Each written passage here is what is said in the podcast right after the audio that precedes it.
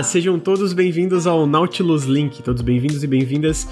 O Nautilus Link 11. Dessa vez o tema vai ser o que faz um bom roguelike. Mas, porém, entretanto, antes da gente entrar nesse tema, eu gostaria de falar que estão aqui comigo Henrique Antero, Bruno Tessaro e Ricardo Regis, os Naughty Boys. E eu gostaria que vocês me dissessem como vocês estão, meninos. Começando com o Ricardo, que adotou uma gata. Ah, eu adotei um gato, é. É, inclusive, tá dando muito trabalho porque eu tive que sair de casa onde eu faço os vídeos do Nautilus, eu levei meu computador. O Bruno, inclusive ele pode falar daqui a pouco, ele veio pro Rio, ele tá morando aqui no Rio agora, então eu vou levar, meu computador pra casa dele para trabalhar assim que a minha namorada chegar para ficar com a gata, porque eu já peguei ela, ela já velhinha não, ela tem dois anos, mas ela tinha o dono, o dono abandonou ela e aí eu decidi ficar com ela, porque eu cuido. Cuido não, falo com ela, sabe? Desde que ela era pequenininha. Aí eu, cara, eu ia me sentir muito mal se, se a gatinha morresse. Eu falei, ah, velho, vamos, vamos fazer alguma coisa a respeito? Ela, ah, vamos. Aí eu, eu que moro em Niterói, vim pro Rio e vou ficar uma semana aqui com a minha namorada e trabalhando na casa do Bruno pra ver se a gatinha se acostuma com a nossa cara. Vai se acostumar sim. Essa carinha, Qual que é o nome da essa gatinha? carinha linda. Cristal. Cristal. E eu vi que tu quer fazer cosplay de, de cristal no Monster Hunter. ah, é eu porque vi eu isso, sempre é. quis ter um gatinho pra poder fazer o gatinho no Monster Hunter. igual um gatinho que eu tenho na vida real. Agora, meus amigos. Pô, ficou é bem minha parecido, hein, mano. Agora essa é a minha oportunidade. Aí eu vou aproveitar. Mas vai dar tudo certo, tenho certeza que ela vai se adaptar e. Vai, tomara, cara. Eu tô meio preocupado porque ela, apesar de ter um dono, ah, ela não era de casa, assim, sabe? Ela andava muito. E lá onde eu moro com a minha namorada, se ela sair de casa, é um enorme perigo dela, como, como é numa ladeira a casa da minha namorada, se ela for pro outro lado da casa da minha namorada, cara, ela não volta, porque o muro é muito alto. Então a gente não vai soltar ela, né? Eu não sei como vai ser isso pra ela, porque antes ela podia, né? Andar livremente, enfim. Sim. Gatos. Gatos, né? São criaturas livres. Mas nem tão livres. É, E agora, Bruno, como é que eu soube que Sou tu eu. agora faz parte do Gaveta Filmes e, e tá rico e milionário Bah. É verdade. e editor é verdade. famoso, Eu fui na casa músico, dele, músico é um empresário. Casa dele tem duas lareiras agora. no Rio de Janeiro. Necessário. Ah, como é que tá, Bruno? ai, ai. Ah, eu tô bem. Eu queria mandar um beijo pra galera aí que tava com saudade. Tô com saudade de todo mundo. Vou voltar a fazer live logo logo. E eu queria dizer pro Ricardo que a Cristal vai se acostumar contigo, Ricardo. Não sei se eu vou me acostumar contigo. Ah, ai. vai ser legal, hein, essa semana. Vai, vai, vai Tá gostando de morar no Rio, Bruno? Ah, eu gosto do Rio, cara. Eu gosto das pessoas daqui. As pessoas são muito legais. Tá vendo? Primeira mão, sulistas não prestam. É isso? difícil discordar. É difícil discordar. Eu sou solista, Pois mas é. eu não vou. Não vou, não vou tenho falar até que um pouco de vergonha de quando perguntam o nome que eu sou aqui. Ah, do Sul. será que eles aceitam alguém preto no movimento separatista lá no sul pra eu me juntar? Porque tá difícil viver no Brasil. Ai, cara, tá muito complicado. Que horror. Tá, tá, tá, tá, tá tenso o negócio, tá muito tenso. É, Ah. Henrique, como é que você tá? Como é, eu sei que tá jogando um tal de Remnant aí. É, mano, essa semana foi bem Remnant, né? É isso que eu tô fazendo durante essa semana, gente. E eu tô bem, cara. Estou aqui em Brasília, morando com meus pais novamente. Minha mãe tá ali na sala assistindo o Jornal Nacional enquanto a gente faz o podcast. Olha só. Aquela essa vida familiar brasileira. O famo- é o, a família tradicional brasileira, né? Uhum. É, a galera deu o Jornal. Nacional agora, o Bolsonaro levou um panelaço. Então, tá aí, né? Pô, aqui eu tô na Glória, né? E na Glória. Na Glória é um pouco onde geralmente o pessoal se reúne pra fazer manifestação aqui no Rio, né? Geralmente o pessoal de esquerda e tal. E caraca, maluco, tava sinistra a guerra aqui de, de- de mito e fascista. Mito Mas o fascista fascista, tava ganhando, ganha? porque eu tô na Glória, né? Então o fascista tava dando uma lavada. Bolsonaro tem que se fuder, né? É isso aí. Com a minha contribuição. Então, gente, é, a gente vai entrar no, no- na pauta um pouquinho mais pra frente, mas eu também queria saber o que vocês estão jogando, o que vocês estão fazendo pro Nautilus. Sei que o Ricardo tá muito triste porque perdeu um save de 20 horas do Remnant. Pois é, cara. Porra. Posso falar disso? Pode, pode falar. Pode falar do que você quiser. é, então, a gente. Eu tava em live aqui, para quem não sabe, inclusive, a gente tem feito lives, incluindo esse podcast, a gente tá fazendo ele ao vivo no twitch.tv barra Link. Emendei bem a, a, o merchan. Emendou bem demais. Porra, eu tenho talento, eu tô falando. Olha só. Aí. Uh, eu tava fazendo live, fechei a live, né? Joguei. Tava jogando Wasteland 3 com o pessoal e joguei também Creature in the Well. Aí, Zerei, inclusive. Não pode falar ainda, né? A gente vai falar daqui Acho a pouco, que... eu imagino. Se você gosta. É, Queria... Eu tô curioso é. mais por esse jogo. Uhum. É, mas aí eu fechei a live e falei, ah, quer saber, antes de dormir, eu vou dar aquela jogadinha do No Man's Sky que eu, eu faço durante muito tempo. Mas aí, como eu fiquei alguns níveis atrás do Lucas e do Henrique, porque eles deram uma jogada sem mim, eu falei, cara, eu vou dar uma upada. Enquanto eu tava jogando, a luz, como sempre acontece aqui em Niterói, caiu. Cara, sério, isso é muito comum em Niterói, é impressionante. A luz caiu e parece que é um bug recorrente, não foi só eu. Várias pessoas que tiveram a luz cortada por algum motivo perderam o save no jogo e eu perdi meu save. Mas, é, eu gosto bastante desse jogo e eu comecei de novo.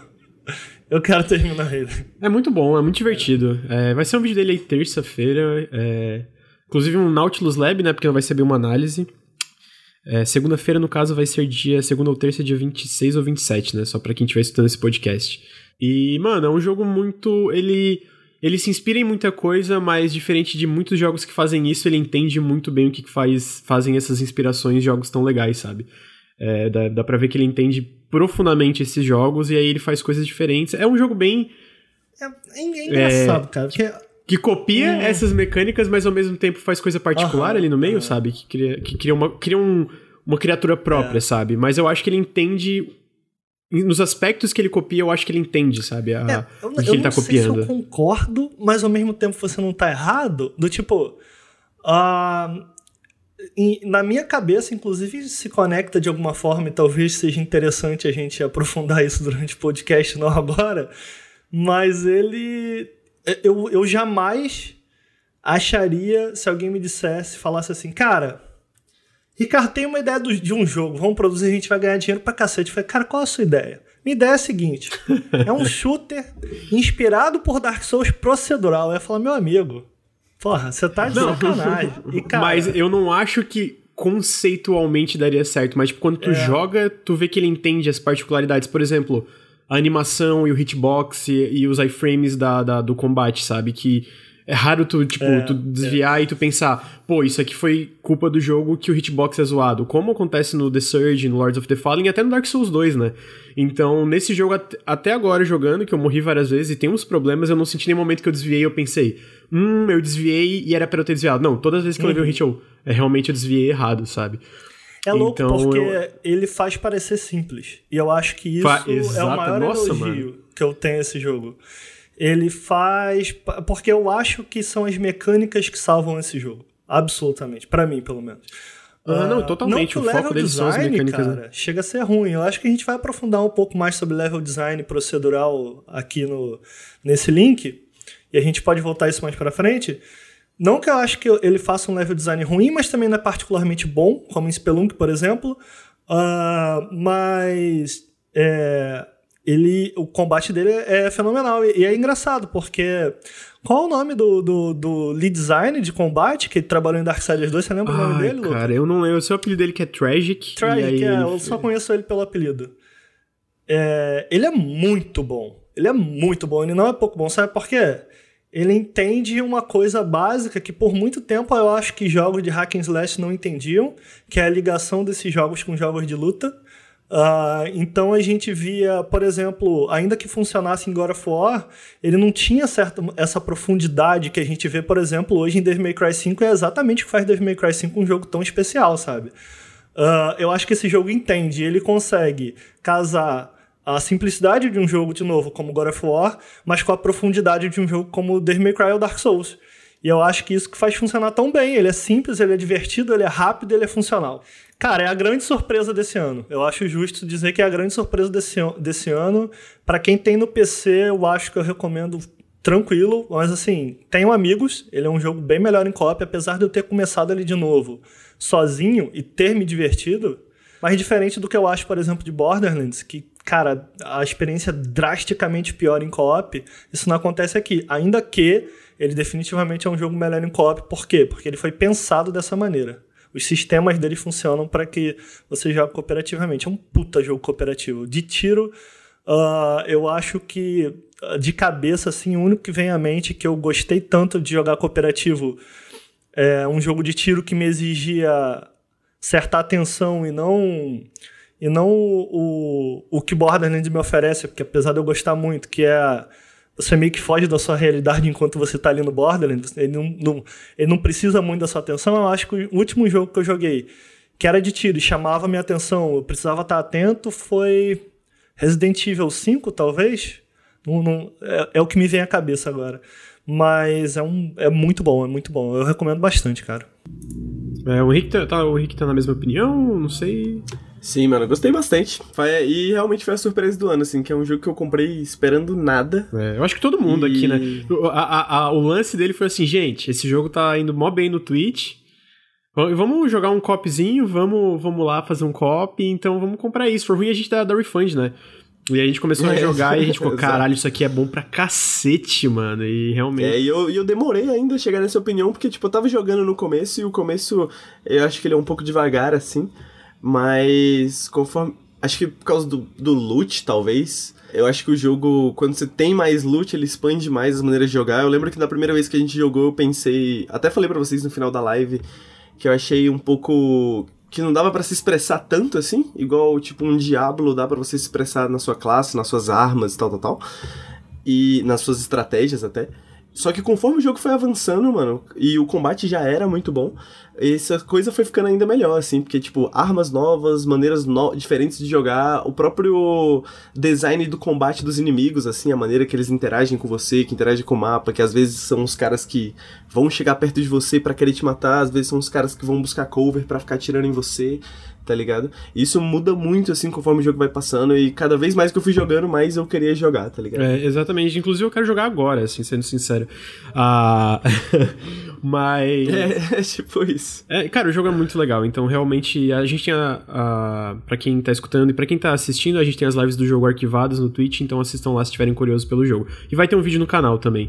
É, e Bruno, eu sei que você está jogando Telling Lies. Inclusive, você tava puto com o jogo de paciência do Telling Lies.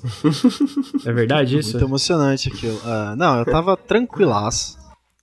Anotando, eu abri uma, uma, uma, folha e comecei a anotar tudo. Fulano, sobrenome tal, será que ele é não sei o quê? Sabe com aquela investigação maluca que, que o é, Sam Barlow -huh, adora, né? Sei, sei. Maravilhoso.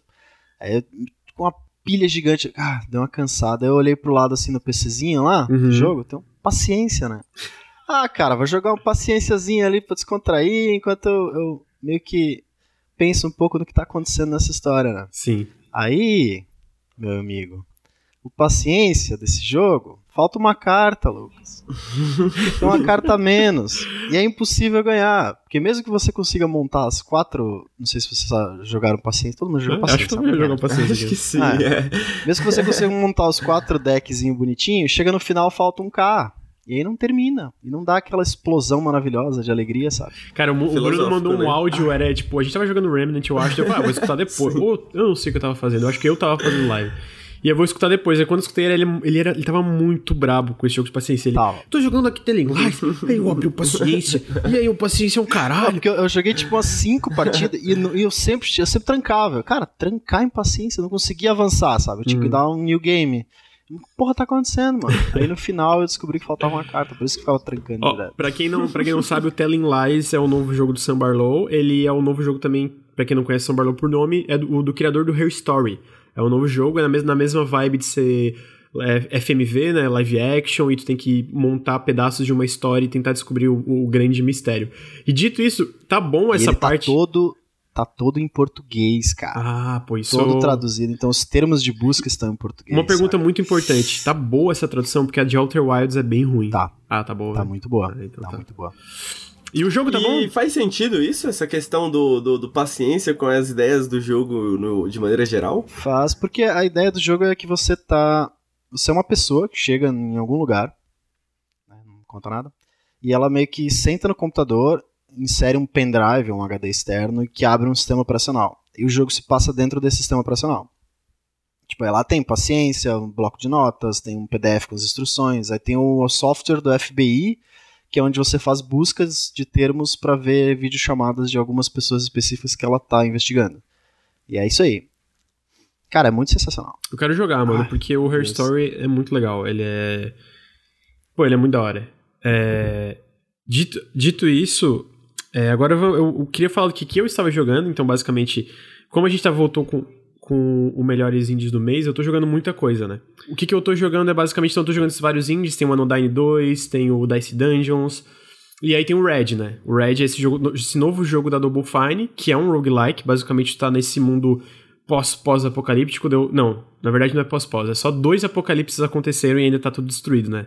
Aí tu basicamente é esse adolescente ou essa adolescente vai para um lugar chamado que são as ruínas, né? As ruínas do mundo e tu, em vez de tu absorver radiação e morrer, tu absorve radiação e dá vida ao mundo, né?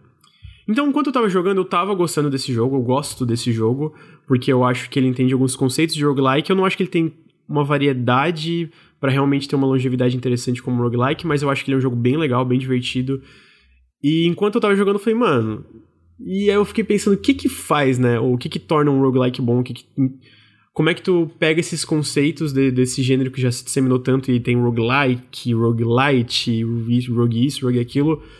Como é que tu faz isso de uma forma que tu absorva bem os conceitos e transforma numa coisa interessante? Seja tipo de uma forma que segue arrisca o, o, o, conceito lá atrás, né, de Rogue, que saiu eu acho que em 1980, como coisas novas que foram começaram a ser popularizadas com Spelunk. E enquanto eu tava jogando, daí eu, porra, mano, o Red é bem legal. É, eu acho que ele. Os sistemas dele interagem muito bem. Tem uma, ele é um pouco desbalanceado em relação a, tipo, o melee não é tão bom quanto a coisa de longa distância, mas ele é muito estiloso, ele é bom de jogar, sabe? Quando tu pega o controle e tu controla o personagem, é bom de controlar o personagem, ele, ele faz isso bem. Então eu já eu tô tentando zerar pela terceira vez já, né? Que ele é bem difícil de chegar até o final, como qualquer. como jogos roguelikes no geral são. E nisso eu fiquei pensando, cara, eu quero falar sobre roguelikes. E a gente tá com o Nautilus Link, né? A gente não tá com a constância que eu gostaria que estivesse, mas já estou com outras pautas já meio pré-definidas para os próximos meses, então eu espero que a gente consiga fazer isso mensal. E aí eu falei, vamos fazer um podcast sobre o roguelikes e roguelites, o que, que faz um bom roguelike. Falei com os meninos e eles toparam. Então, para começar a pauta de roguelikes, de o que, que faz um bom roguelike, a primeira coisa que eu queria que acontecesse é, gente, o que, que é explicar o que é um roguelike. E para isso, eu gostaria que o Henrique explicasse pra gente. Henrique, o que é um roguelike? Ah, por que não eu? Porque o Henrique tem aqueles conceitos da, da, da, da, interpretação de Berlim também. É porque, bom, tem duas explicações. Tem a explicação do que é o Ricardo roguelike pro mundo. Desculpa, fala. Ficou um pouquinho, né? E o que é roguelike pra mim, assim, né? Então eu vou começar a questão do que é pro mundo. O roguelike como tem os mais puristas que pensam no roguelike. Uh, e aí vem a questão da interpretação de Berlim. Então vamos contar um pouquinho da questão do roguelike. O Rogue é um jogo que saiu em 1980, saiu um jogo chamado Rogue, que era uma galera que estava se inspirando bastante em Dungeons and Dragons, tal, tal, tal, para fazer esse jogo e com algumas mudanças e etc e tal. E como é que esse jogo funciona? Ele é um o que hoje a gente chamaria talvez de um pouco dungeon crawler, né? Então você anda pela dungeon, é por turnos, e aí ele introduziu algumas coisas que a gente considera clássicas do roguelike hoje em dia, que é permadeath, ou seja, toda vez que você morre, você volta desde o início. Você perde todos os seus levels, você perde todos os seus itens, perde tudo que você conseguiu até ali. E a questão do, da geração procedural dos níveis, que é, ou seja, toda vez que você começa também, aquele mundo tá diferente. Como era só umas cavernas, basicamente, umas dungeons, né? Então a disposição das salas nas dungeons estava diferente, os itens que você encontrava estavam diferentes. Um negócio que dava aquele fator de replay que, né, que nós gostamos tanto. Isso é o Rogue original. E muitos jogos se inspiraram nesse rogue, e aí surgiu o gênero de roguelike, e esses jogos eram mais puristas, né? Esses jogos eram jogos que se pareciam muito com o rogue, mas às vezes tinham um foco mais na criação de personagem, como é o Stone Crawl Soup, né? Uh, tem o Adon, que também tem umas questões um pouco diferentes do Rogue, Net mas... Hack, né? Net Hack, que é também um clássico que... Dwarf Fortress. O Dwarf Fortress ele veio um pouquinho. Ele, vem, ele é um pouquinho. Bem mais tarde. É, ele veio um pouquinho mais tarde, ele é um pouquinho diferente também. Tipo, a questão do roguelike dele veio no.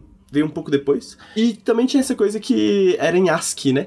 O, os gráficos do jogo. Então o seu personagem tradicionalmente é uma, uma arroba né? E aí, se você vê um G se aproximando, geralmente é um Goblin, alguma coisa do tipo. Os itens são números, são símbolos do teclado, coisas do tipo assim.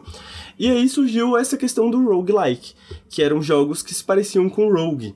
E durante os anos 90 isso tinha uma. era muito mais tradicional, era muito mais próximo do Rogue, era todas essas coisas bem próximas do procedural, permadeath, turnos, dungeons. Dungeon crawler. Fantasia, sacou? Geralmente um negócio de fantasia. E em 2008, e aí 2008... Surgiu o Spelunk, na brincadeira. É, é, é, então, exatamente. Quando o Spelunk tá surgindo, né, a primeira versão de Spelunk, que é a versão de graça, que era a versão que não é tão conhecida assim pela galera, tem muita gente que nem sabe que tinha essa versão de Spelunk, né, uh, teve a interpretação de Berlim, que foi uma conferência de desenvolvedores de roguelikes em Berlim, por isso a interpretação de Berlim, que eles tentaram definir mais ou menos o que, que eles consideravam como roguelike. E eles colocaram vários desses itens que a gente acabou de citar que se parecem com Rogue, né? E algumas coisas que são bem criticadas até hoje.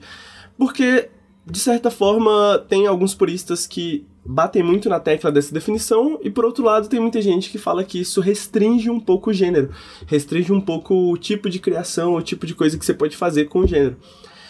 E aí. Isso. Eu posso entrar rapidinho aqui, claro. Henrique? Só para talvez ficar mais didático, para vocês terem uma noção do que estava acontecendo na época. Uh, muita gente achava que. Hoje a gente já sabe que não é mais assim, mas na época, uh, com o gênero renascendo, muita gente achava que é, tinha que ser, para ser considerado um roguelike, ele tinha que ser. É, em ASCII, em ASCII, como ASCII. é que se fala isso? ASCII. Uhum. ASCII. Ele tinha que ser em ASCII. Ele tinha que ser por turnos. Se não fosse por turnos, não era roguelike. Ele tinha que ser isométrico, né? É, ele tinha que ser. Top-down, uh, né? Tipo, geralmente. Por, por dungeons, cima. né? Basicamente. É. Uh, e por muito tempo rolou uma discussão, tra talvez trazendo para é, algo mais atual para vocês terem uma noção do que estava acontecendo. Pensem no que acontece hoje quando a gente tenta de definir um jogo Souls-like. A gente tava falando aqui mais cedo do Remnant, ô Lucas. E eu entrei no, na página deles no Steam e os gamers estão com uma petição para tirar a tag Souls-like do jogo. Porque ah, porque esse jogo não é Souls-like, porque aí eles iniciaram uma petição para tirar Souls-like da tag do Steam. Então, é, tem um pouco esse atrito do que, tá, do que acontece hoje, até certa resistência, não só por quem gosta do gênero, mas por quem não gosta, de chamar o jogo chamar o jogo como gênero, né? Trazer um nome de. A gente, no caso do Souls, a gente tem o Souls-like, que é algo que está se popularizando. Mas era nesse cara, tava sendo criado um gênero e havia essa resistência do que deveria ou não. Eu acho que é um pouco parecido com o que está acontecendo hoje em relação a Dark Souls. É, que pouco muito parecido. Tá se tornando um gênero assim. Só para só pra galera ter uma ideia do que estava acontecendo, Sim. porque quando na pesquisa só para você ter uma noção, a gente não vai trazer toda a história aqui do gênero, a gente só tá dando uma ideia. Mas, cara, eu achei uns quatro manifestos de críticos e, em especial, jogadores sobre o que deveria ser ou não roguelike, sobre, sabe? E a galera, um debate profundo sobre o que deveria não, ou não ser roguelike. Esse manifesto de. Me lembra o nome? O Berlim, a interpretação de Berlim, né? A interpretação de Berlim, isso. É, foi um dos ápices, isso acontecia, estava acontecendo, até onde eu entendi, talvez você possa me corrigir se eu estiver errado, Henrique Uh, ali quando no lançamento da versão original do Spelunk, não é a que saiu no Xbox é, era, mais tarde, era a versão uma, original. Justamente, era uma coisa que, na verdade, ainda nem se tinha essa ideia de que poderiam ter outros tipos de roguelikes, né? E tem muita semelhança mesmo com a questão que a gente tá tendo com Dark Souls hoje, até porque o nome Souls-like é uma, uma referência ao roguelike, né? Porque é o primeiro gênero que usa esse tipo de terminologia também. Porque é justamente isso, essa interpretação de Berlim nasce quando o roguelike ainda não é um gênero tão conhecido. Isso veio acontecer cinco anos, seis, sete anos depois, com Spelunk sendo o principal, né? Uh, porque Spelunk é esse jogo que misturou o gênero de plataforma, ou seja, uma coisa meio Mario, né? Uh, com vários elementos do roguelike, principalmente a geração procedural, principalmente a permadeath, principalmente a experimentação com vários itens que você vai encontrando durante o jogo, e essa questão de como você se relaciona com os sistemas, né? Que você precisa morrer para aprender alguma coisa nova. Ah, eu morri pra aranha, porque agora, mas agora eu descobri como a aranha se comporta, né? Esse tipo de coisa assim. Então, isso só veio acontecer 5, 6 anos depois. E aí a gente teve uma explosão de roguelikes em boa parte por causa do sucesso de é, Spelunk desculpa também. entrar, mas é interessante quando tu tem um livro muito bom para quem não conhece que é o Spelunk, o nome do livro, que é do Derek Yu, né, o criador dele, que ele entra em detalhe de como ele criou o jogo, tipo, de, desde o começo, de como nasceu a versão em, eu acho que é 16 bits, até a, depois a versão paga, né? E, o, e ele fala, cara, que ele curtia muito o Rogue, curtia muito a geração procedural, mas ele não era tão fã da parte de dungeon crawling, de ser top-down, então ele falou, mano, eu vou fazer, eu vou juntar a coisa que eu mais gosto aqui, que é a parte de ação procedural, de, dos sistemas, de aprender e etc., com a outra coisa que eu mais gosto em videogames, que é Super Mario. E aí saiu o Spelunk original e ele tipo meio que lançou e não esperava uma recepção tão grande, mas o jogo explodiu meio que no TIG Source, né? Até que eventualmente ele ainda e aí ele foi fazer o remake. Só que na época que ele foi fazer o remake, o, o, o gênero já tinha meio que se disseminado, né? Então já nasciam já, vários jogos sim. aí. É, Dungeons of Dreadmore, que foi um jogo que eu joguei muito na época e era. E, é, eu, eu, gosto também. muito desse. Esse é um dos é, esse, clássicos. É, e esse, e esse eu acho que é justo dizer que ele realmente se atém a muitos do, do, do de coisas de rogue, né? De ser top-down, de ser numa dungeon e de ser esse tipo de coisa. Sim. Total. E então a gente vê que o Spelunk meio que popularizou esse gênero na, gênero na época, que vai até hoje, né? Que hoje até jogos grandes e AAAs ou médios usam mecânicas, obviamente pedaços do que, que veio do, do roguelike. É, outro dia, inclusive, eu acho que isso dá uma boa pauta pro podcast. Outro dia a gente estava debatendo de forma informal mesmo. Uh, alguém tacou uma pergunta, não lembro se foi o chat do Twitch ou se foi entre a gente. Qual o jogo mais importante uhum. da década? E eu falei, cara, acho que é Dark Souls. E você falou Spelunk. E eu falei, cara, justo, bem justo. É, exatamente. É, só, porque... só rapidinho, eu nem sei se seria, mas eu pensei, Pode pô, falar. outra opção, né? Uhum. Não, a gente tava. Era um debate informal. Era um debate informal. Sim. A gente não pesquisou. É, foi uma sabe? conversa. Nem assim, sei né? se é Dark Souls. Foi o que veio na cabeça. É. É, é, talvez a gente possa estudar melhor um tema desse para no futuro aprofundar isso. Mas tenham noção que o que, que a gente está falando uhum. aqui foi uma conversa informal. É, mas eu consigo enxergar o porquê, né? O Spelunk foi um jogo muito importante. É, um pessoal aqui no nosso chat, que está assistindo com a gente ao vivo, é, perguntou se o Souls-like é o primeiro a se referir assim, a pegar um nome é, é, de um jogo e, e utilizar como gênero, né?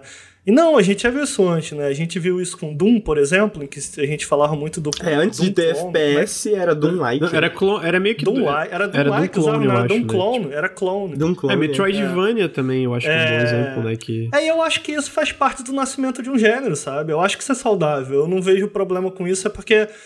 Uh, assim como aconteceu na história dos roguelikes, essa resistência tem acontecido hoje com jogos Souls, apesar de que a maioria desses jogos que a galera tem resistência são claramente inspirados por Souls. Uhum. Uh, não, não, não tem. Não, não tentam esconder, o que eu não acho que é demérito nenhum. O problema é enxergar é, isso é como é demérito, né? Fa falando no debate informal que é a mesma coisa, sabe? Tipo, Remnant não existiria da forma que ele é sem Dark Souls. Tipo, eu acho que isso, tu, tu, tu argumentar, uhum. tipo, a falar, não, é meio complicado, porque, cara, os desenvolvedores falam isso, sabe? Então, realmente, tem jogos que não existiriam da forma que eles são sem Dark Souls ter. É, a gente tem casos mais complicados, como Hollow Knight, por exemplo, que os desenvolvedores falam que eles já estavam desenvolvendo Hollow Knight da maneira que é e, cara, eu não consigo enxergar Hollow Knight, a lógica interna de como ele funciona. E aqui eu vou dar só alguns palpites, isso com certeza precisa de um podcast por si só para aprofundar de verdade, mas a lógica interna de como ele funciona em relação a, aos NPCs, como eles vão e vêm pelo cenário, uh, a forma como a narrativa é explorada, uh, como o Dirtmouth tem a mesma função uh, narrativa e mecânica de Link Shrine. Então, assim, tem muitas similaridades. É, então, é, é o tipo de jogo que eu, eu, alguns dos meus críticos favoritos comparam diretamente com Dark Souls, e que eu acho uma comparação justíssima, uh, mas os próprios desenvolvedores falam que talvez sem querer, sabe? Porque eles gostam de Souls, mas talvez sem querer saiu ali. Isso, isso é saudável, né? Isso faz parte.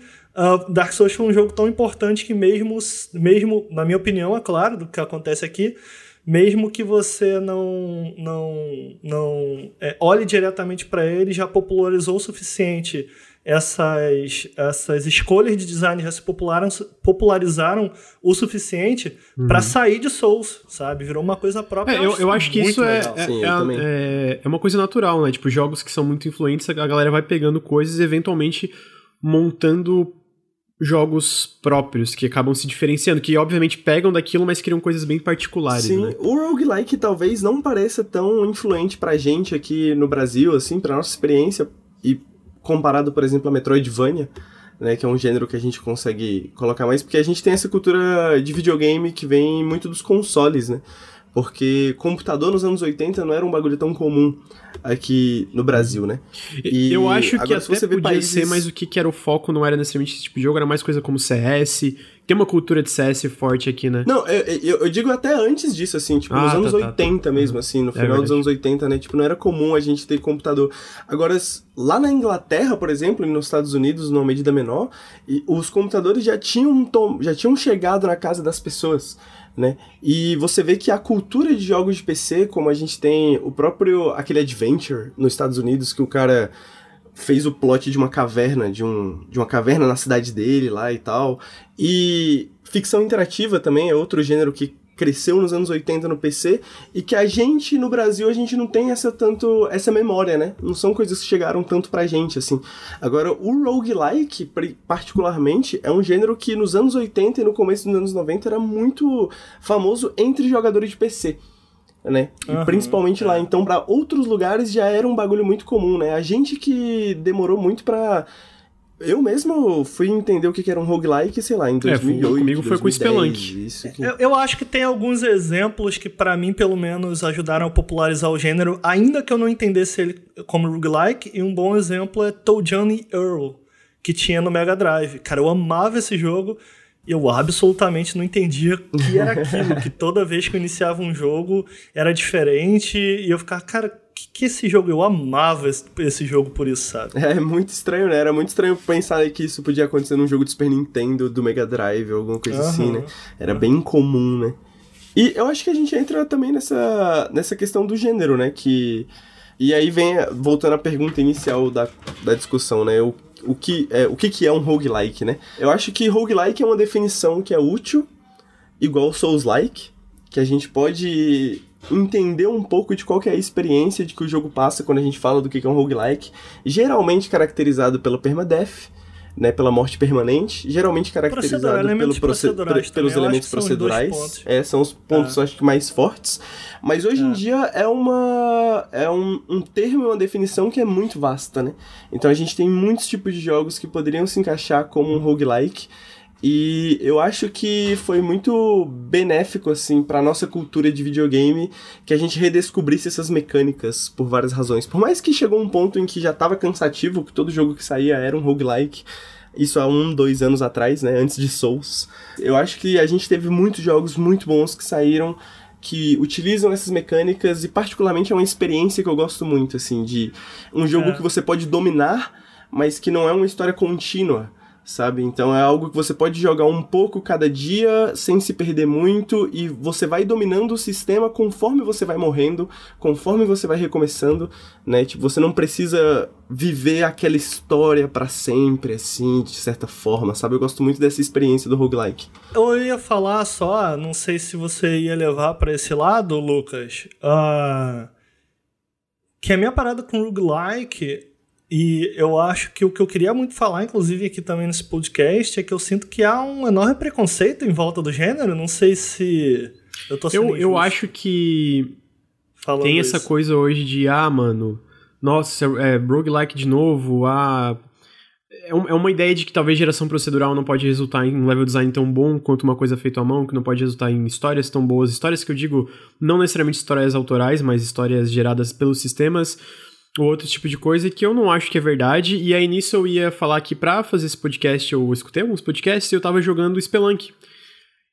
E enquanto eu jogava Spelunk, eu fiquei, cara, esse jogo, até hoje, é espetacular. O, o level design dele, mesmo ele sendo um jogo procedural, o level design dele é muito melhor, não é só melhor, é muito melhor do que boa parte de, de jogos no geral, assim, né, sabe? Porque ele, é, ele, ele a forma que o algoritmo funciona para interagir com sistemas, eu diria que assim, seja jogo indie, seja grande produção, ele tem uma, uma, uma fineza, uma, uma coisa refinada no level design que tu sempre, tipo, é muito difícil tu começar um nível e pensar, pô, isso aqui tá estranho, isso aqui me leva num, numa coisa, num... Lucas, antes, antes de você aprofundar nesse sistema, nesse lance do, de como o, o, a geração de, level, de níveis no Spelunk funciona, você me permite dar só uma palavrinha em relação a isso, porque eu queria ver você, você aprofundar, mas eu queria trazer alguns elementos básicos, porque eu penso que parte do preconceito com o gênero é um não entendimento completo do porquê roguelikes funcionam como eles funcionam. É, é, eu, eu acho assim, primeiro a gente tem que entender que, cara, como qualquer gênero, existem bons roguelikes e roguelikes ruins, é como qualquer gênero, sabe? Uh, e a gente teve um ressurgimento do, do gênero e um boom no gênero, uh, e a gente vê alguns motivos por que isso acontece com jogos independentes.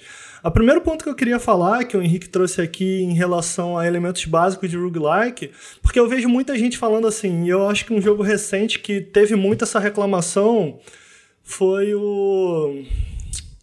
Uh, Swords of Dito. Foi um jogo que, que eu acho que são justas, mas vamos lá. É...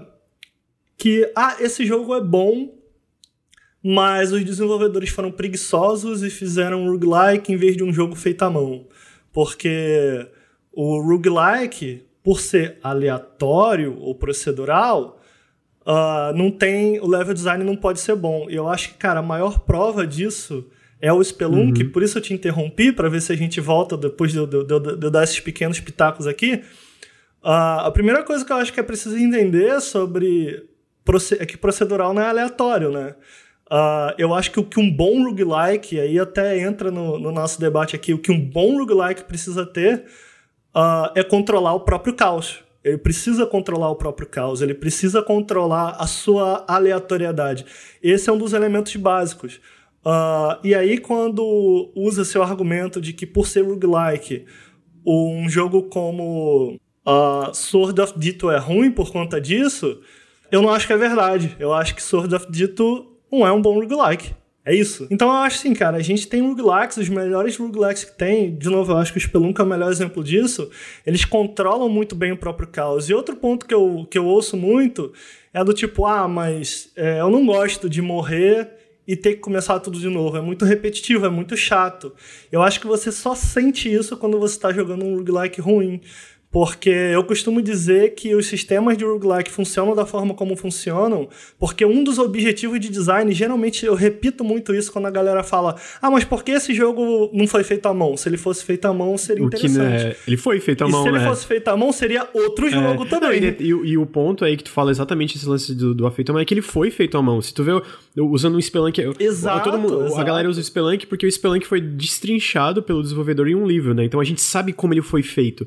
E, cara, ele foi feito ele é extremamente autoral, só que ele tem sistemas, esses sistemas, etc. Tipo, a, o, o layout dos níveis, se tu vê, eles têm toda uma lógica. Então, primeiro ele vai montando, é, ele é feito por grids, né? É, é são quadrados, né? Tipo, são vários quadrados. Cada quadrado ele reconhece é. se ele vai indo, ah, ele tá indo pra direita, e só que pra direita ele vai bater no, no, na parede, assim, né? No limite. E aí ele imediatamente cria uma, uma entrada para ir para baixo. para tu sempre ter um caminho até a saída. Tu sempre tem um caminho até a saída. E aí disso ele vai criando várias outras adições para botar desafio e botar variedade, etc.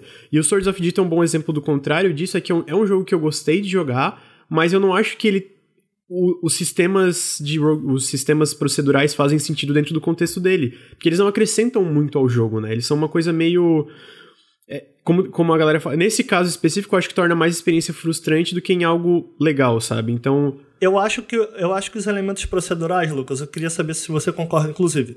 Eu acho que os elementos procedurais e a morte permanente, elas estão lá. Eu costumo dizer sempre isso. Eu acho que é um, é um conceito básico do que faz para mim um bom jogo roguelike. Eles estão lá para fazer com que o jogador continue fazendo perguntas. Uhum. Eu já eu ouvi isso uma vez em uma palestra, eu gosto muito dessa definição.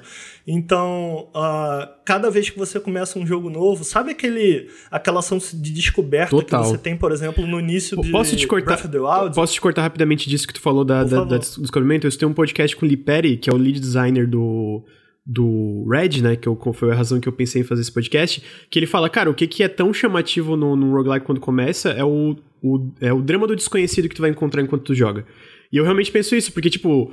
E um bom roguelike mantém isso Exatamente. até o fim. Exatamente. É, por, por, diversas vezes. Então, cara, é um objetivo de design. Eu acho que isso é um ponto... Uh, que quando a pessoa fala, ah, eu não gosto de roguelike porque você morre, ou Uh, eu gosto desse jogo, mas eu queria que ele fosse feito à mão. Primeiro, uh, o level design procedural, como a exemplo de Spelunk, ele é feito à mão. Só que ele é, é feito à mão e é a forma como esses níveis se, se, se interconectam que é feita de forma procedural. De novo, procedural não é aleatório. Procedural significa que há um código, um algoritmo de controle que junta esses níveis para transformar em algo coeso.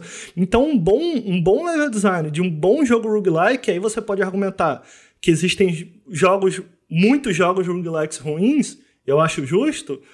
É, um bom jogo roguelike, ele consegue fazer isso de forma que você não perceba que o nível dele foi construído de forma procedural.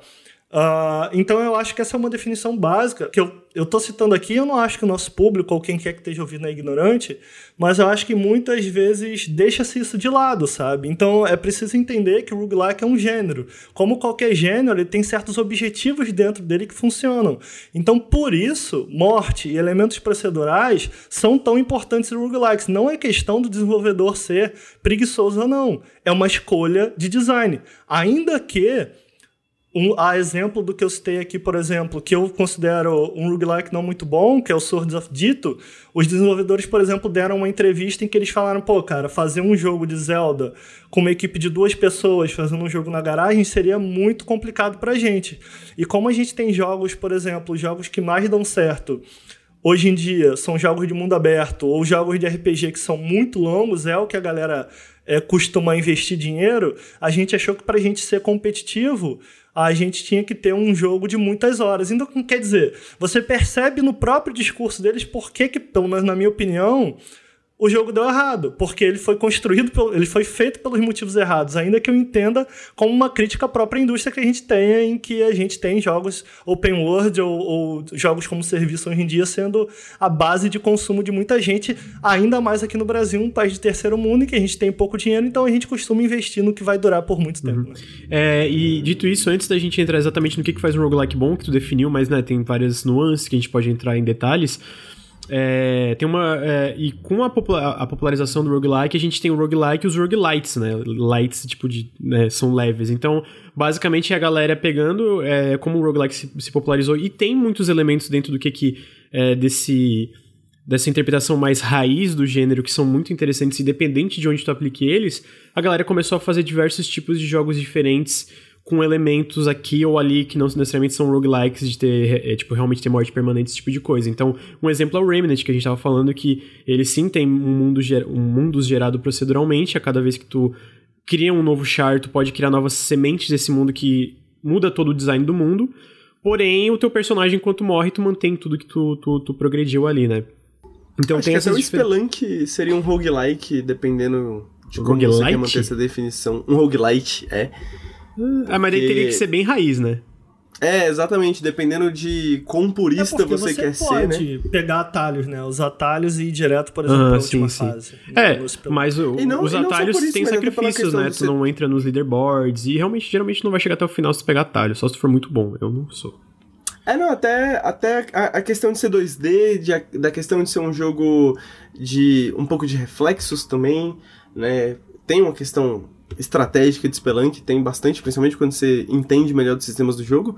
Mas dependendo da definição de roguelike que você tiver, o Spelunk seria um roguelite, né? E essa discussão eu, eu de roguelite vem muito para disso, além né? disso, sabe? Eu tava conversando outro dia com o Totoro numa live e o Totoro falou: "Ah, mas pô, não é dungeon, esses jogos todos novos são todos roguelite, nenhum é roguelike". Eu acho que a gente já passou disso, sabe? Uh, eu, eu, pelo menos eu considero o Spelunk um roguelike.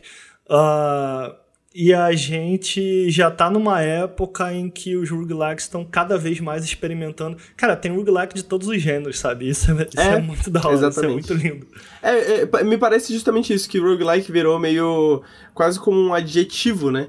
É, igual você fala, porra, esse jogo é um FPS, né? Você tá tentando descrever alguns, a, a, algumas características desse jogo, mas, porra, sei lá, você tem é, o Talos, Talos Principle, é isso o nome do jogo? Uhum, é.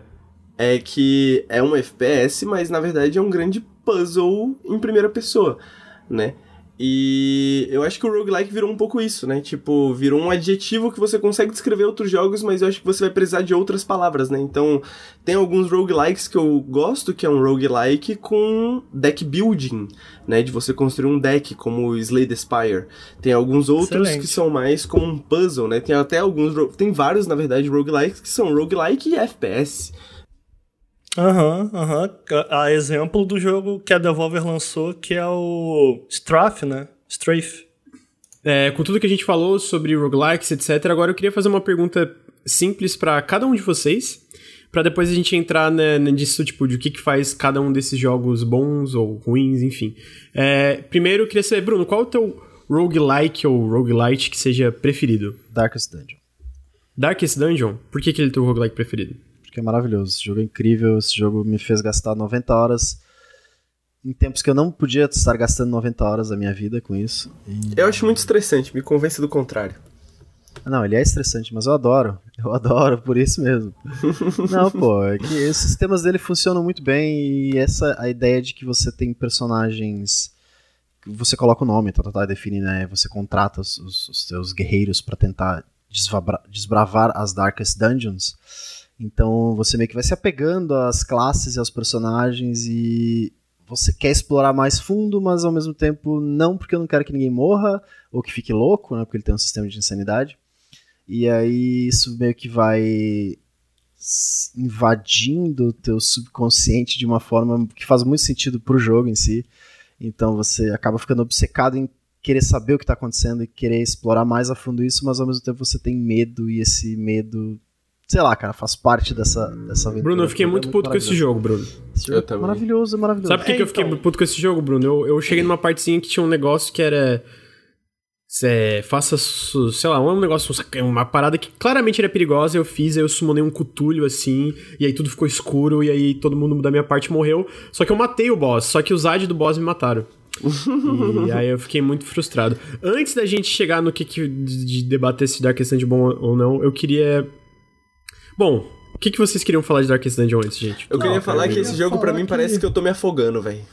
Lentamente, assim, ó. Boa, muito lentamente. É boa, é tipo, boa, mano. Boa definição. Tipo, três dias se afogando, se afogando, e, mano, nada tá dando certo, e meus personagens estão ficando malucos e. É, gerenci... gerenciamento então, de, de o que eu acho interessante é nisso que o Henrique tá falando é que os desenvolvedores eles têm um painel na GDC em que eles citam o estresse como uma mecânica base Tipo, uhum. dali eles fizeram a mecânica. Isso eu acho foda, assim. Eles, inclusive, durante essa, essa palestra na GDC, eles fizeram um clipe de vários streamers jogando, gritando de raiva, assim. uh, tanto um deles era eu, mentira. tanto que dentro do jogo existe uma barra real de estresse, né? Sim. Uh, eu apoiei esse jogo no, no, na época no Kick... Que eu, se eu bem me recordo, foi Kickstarter. Foi, uh, foi Kickstarter. Eu joguei ele durante muito tempo em Early Access. Uh, eu joguei ele quando saiu e eu não gosto desse jogo. É, mano, pra mim, pra mim é isso, assim, tipo, é um jogo, mano, que eu acho um jogo excelente. Eu acho um jogo muito bem feito, mas não dá. Não me dá vontade de jogar, porque, mano, eu já tenho muito estresse na vida real, velho. eu não consigo. Eu jogo, eu jogo, mas eu jogo em, em, em pedaços. Eu esse jogo, jogo em... Esse jogo me faz me sentir vivo. Então, é porque eu acho que uh, do ponto de vista do que, do que os devs tentaram fazer, funciona, sabe? Eles conseguiram fazer Pô, isso. é um excelente jogo. E é, é um roguelite nesse caso, porque uma das coisas legais que Darkest Dungeon tem e funciona é que você tem um progresso geral, né? Então, ainda que você perca seus personagens, você basicamente, pelo menos do meu ponto de vista, diferente de outros roguelikes em que são muito centrados em personagens, ou seja, você, o jogador, é um personagem e tá muito ligado a isso, tá muito ligado a esse personagem que você controla na tela. Uhum. Em Darkest Dungeon você é a vila, porque é a vila que at- até dentro da própria lore do jogo, é a vila que atrai novos personagens, é a vila que atrai no- novos guerreiros e tal. Então você é meio que a vila, né? Ao mesmo tempo que eu acho que esse é um conceito interessante e funciona de diversas maneiras em Darkest Dungeon, ah, talvez entrando um pouquinho aqui, meio que sem querer, Lucas, no que faz um bom roguelike pra mim, eu não sinto o prazer mecânico que eu sinto em outros jogos. E pra mim isso é o que faz de jogos roguelikes tão especiais. É esse prazer mecânico, essa sensação de. ah, é, é um jogo muito imediato, né? Você. E um jogo recente que eu acho que eu cara, vou tecer elogios pra sempre, que faz isso muito bem Hades, sabe? Então ele tem essa sensação de imediatismo muito grande e essa sensação de prazer mecânico em que você pouco a pouco vai descobrindo cada pedacinho ah, ah, de como esse jogo funciona. Ainda que eu goste muito do combate de Darkest Dungeon, eu acho que é um combate muito bom. E aí vamos entrar no meu problema de fato com Darkest Dungeon, que é eu acho que um roguelike bom ele tem que fazer com que. Um, e esse é outro ponto do que faz para mim um bom roguelike. Eu acho que um bom roguelike, para mim, precisa criar memórias. Então, ao fim de uma run, eu quero que essa run seja memorável. Eu quero, que eu, me- eu quero me lembrar dessa run. Por como eu falhei. Eu, Ricardo, como eu falhei.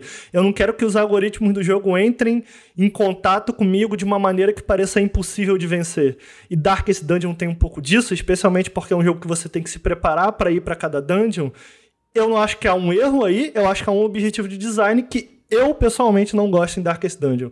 Então, quando você morre em Darkest Dungeon, você começar tudo de novo pra mim não é legal, nem um pouco legal, sabe? É, porque ele é um jogo que basicamente, enquanto nos melhores roguelikes que eu joguei, ah, terminar a morte é um recomeço no sentido de, cara, eu quero ver mais, eu quero explorar mais, eu quero saber o que mais o jogo tem a me oferecer.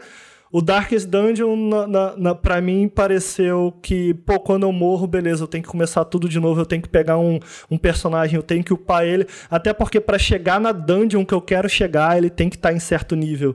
Então esse grind me atrapalhou muito Sua experiência. minha experiência. Eu não consegui gostar de Darkest Dungeon. Eu realmente não gosto desse jogo. Eu tenho uma. Então, aproveitando o gancho, eu gostaria de perguntar qual é o seu roguelike favorito. Meu roguelike favorito? Cara, eu acho que a, a gente tem um, um ponto aqui. Eu acho que tem um jogo que nem vale citar. Pra mim, Spelunk. Nem vale. Esquece Spelunk, finge que ele não existe. Sério, Spelunk é o melhor roguelike que tem. Se você nunca jogou, experimente, dê uma chance de verdade, cara, o jogo. É maravilhoso. É maravilhoso, cara. Eu, eu acho o level design desse jogo sensacional. Eu acho melhor que. O Lucas aparentemente concorda comigo. Eu acho melhor que muitos jogos ah, que são feitos à mão. Ah, no próprio livro e palestras do Derek Yu. Foi o Derek Yu que fez o jogo, não é isso? Tô, tô Foi, foi daí besteira? que- um- ele é, foi o designer assim, principal. Ele né? aprofunda como ele criou o algoritmo para criar os níveis. É uma parada assim. Cara, é de outro mundo. O cara, ele é muito bom e esse é um dos motivos de eu estar esperando tanto por Spelunk 2. Dito isso, cara, eu tenho tenho uma enorme chance de eu me arrepender dessa informação, mas hoje, meu roguelike favorito, eu vou surpreender. Eu vou me arriscar. Eu espero que o Ricardo do futuro não se não se arrependa do que eu vou acabar de dizer, mas eu acho que é Griftlands. E eu digo que é Griftlands porque eu acho que da mesma forma que, ah, tirando, é claro, o que eu acabei de falar, tirando o Spelunk. Da mesma forma que Spelunk ele tentou fazer com que. Acho que ele não foi o primeiro, mas definitivamente foi o que popularizou. Ele pegou o que o gênero fazia, que era um gênero, como a gente falou aqui da, da origem do gênero. A gente falou aqui da origem do gênero, que ele era um, é um dungeon crawler, tinha que ser um jogo por turno. Assim como o Spelunk pegou isso, interpretou da própria maneira e fez isso da própria maneira, eu acho que o Griftlands faz isso. E tem um motivo pelo qual eu acho que esse jogo é tão genial. É que, primeiro, ele inverte a lógica. O mundo não é procedural, o mundo é fixo. O que mudam são os NPCs. Eu vou falar mais do Griftlands num janela, mas eu posso adiantar bastante aqui para vocês. Ele é o primeiro roguelike, na minha opinião. Eu acho que uma coisa muito legal que a gente está vendo da evolução do gênero é que esse ano em especial, e é isso que eu argumento no meu janela indie de Gritlands, a gente está vendo roguelikes que querem porque querem interagir com histórias, fazer histórias, criar histórias que não sejam necessariamente uh, emergentes, né? que nasçam do conflito de sistemas, como é a maioria dos roguelikes. O Griftlands, ele tem histórias e escolhas muito parecidas com o que você encontraria, por exemplo, num jogo da Obsidian, um Fallout, um Alpha Protocol, um Pillars of Eternity. E essas histórias são feitas feitas à mão. Ele é um jogo que ainda está em alpha, ele não chegou nem em early access. Ele só tem uma de três campanhas que foram prometidas, mas é o primeiro roguelike que eu falo, cara, esse jogo tem uma excelente história. Eu não consigo me lembrar, talvez vocês Nem Hades possam... tu tava, não tava gostando? Então, esse é o ponto. Eu acho que esse ano a gente tem jogos como Hades e como Griftlands, que por isso que eu acho tão legal, que esse ano tão, são jogos roguelikes que querem contar uma história de fato. enquanto que o Hades separa as duas coisas, ou seja, você tem a parte de exploração de dungeon, você tem a parte de enfrentamento de chefes, entre outras coisas, e narrativas emergentes são uh, criadas a partir dos sistemas. Mas quando você morre, você explora um hub em que você pode conversar com os personagens e cada vez que você morre, diferentes personagens estão ali e eles vão te falando sobre a trajetória deles pelo mundo, a, a relação deles com o inferno e são personagens muito legais e faz isso muito bem. O Griftlands, a história e a jogabilidade estão integradas de uma forma que eu nunca havia visto antes em um roguelike. E eu acho que eu acho que vai ser um jogo bem especial. Para quem não sabe, Griftlands é um novo jogo da Clay, que fez Mark of the Ninja, o ah, como é aquele jogo?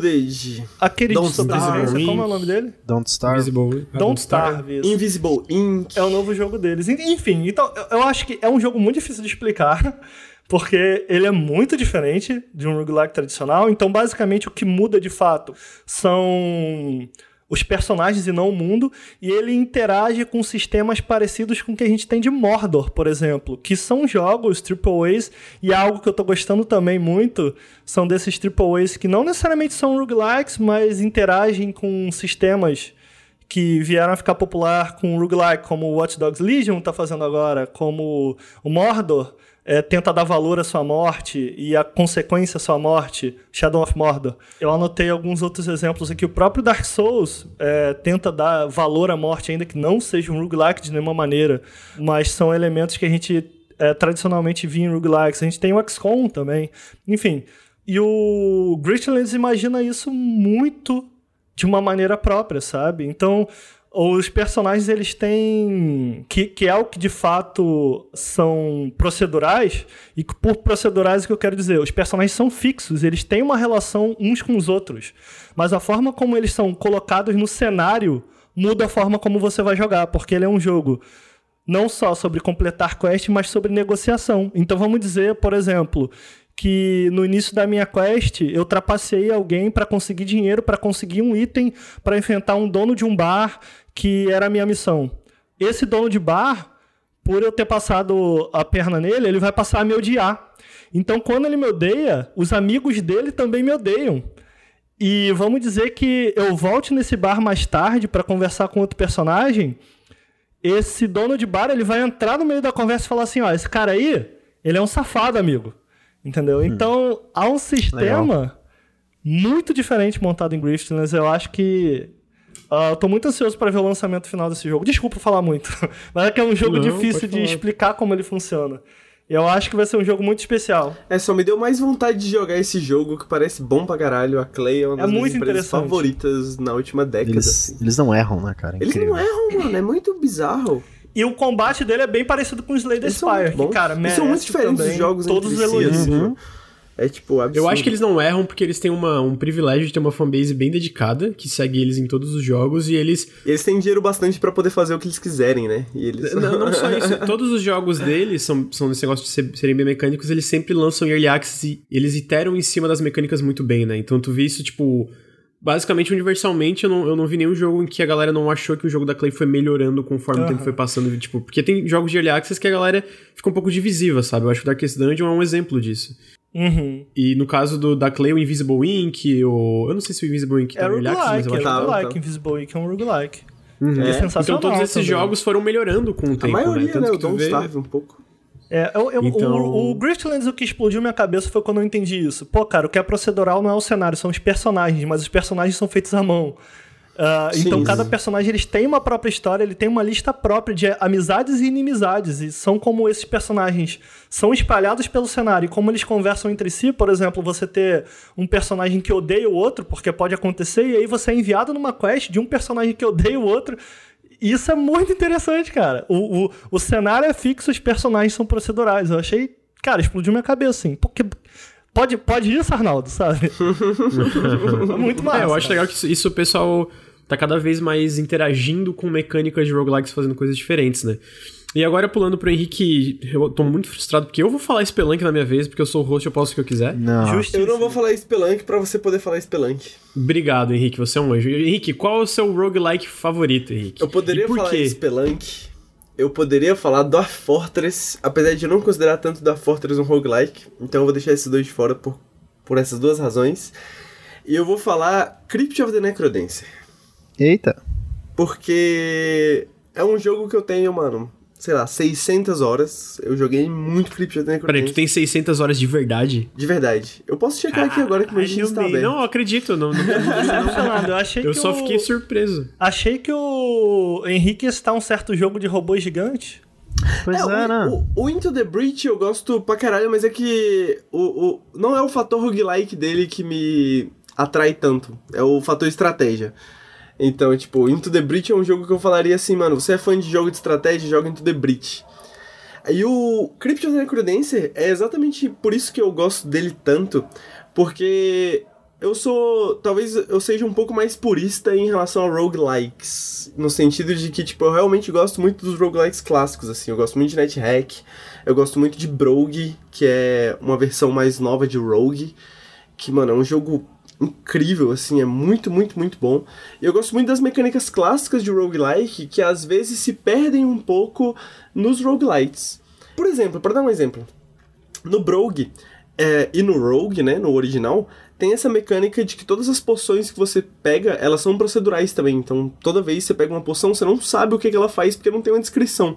Você tem que usar ela e aí a partir do momento que você Nossa. usa ela, você sabe pra que, que ela serve. E às vezes tem algumas poções que fazem mal pra você, tá ligado? Que é algumas poções que você tem que jogar nas pessoas e não tomá-las, tá ligado? Então você tá toda vez aprendendo, você tá toda vez experimentando, e você tem que experimentar na, na, na própria run que você tá fazendo, você tem que experimentar com isso, assim. Eu gosto muito dessa mecânica por causa desse sentido de experimentação, assim. Você aprende, você descobre quais que são as maneiras mais seguras de experimentar com essas poções. Então você joga em alguém, às vezes você cura o cara, tá ligado? Sem querer.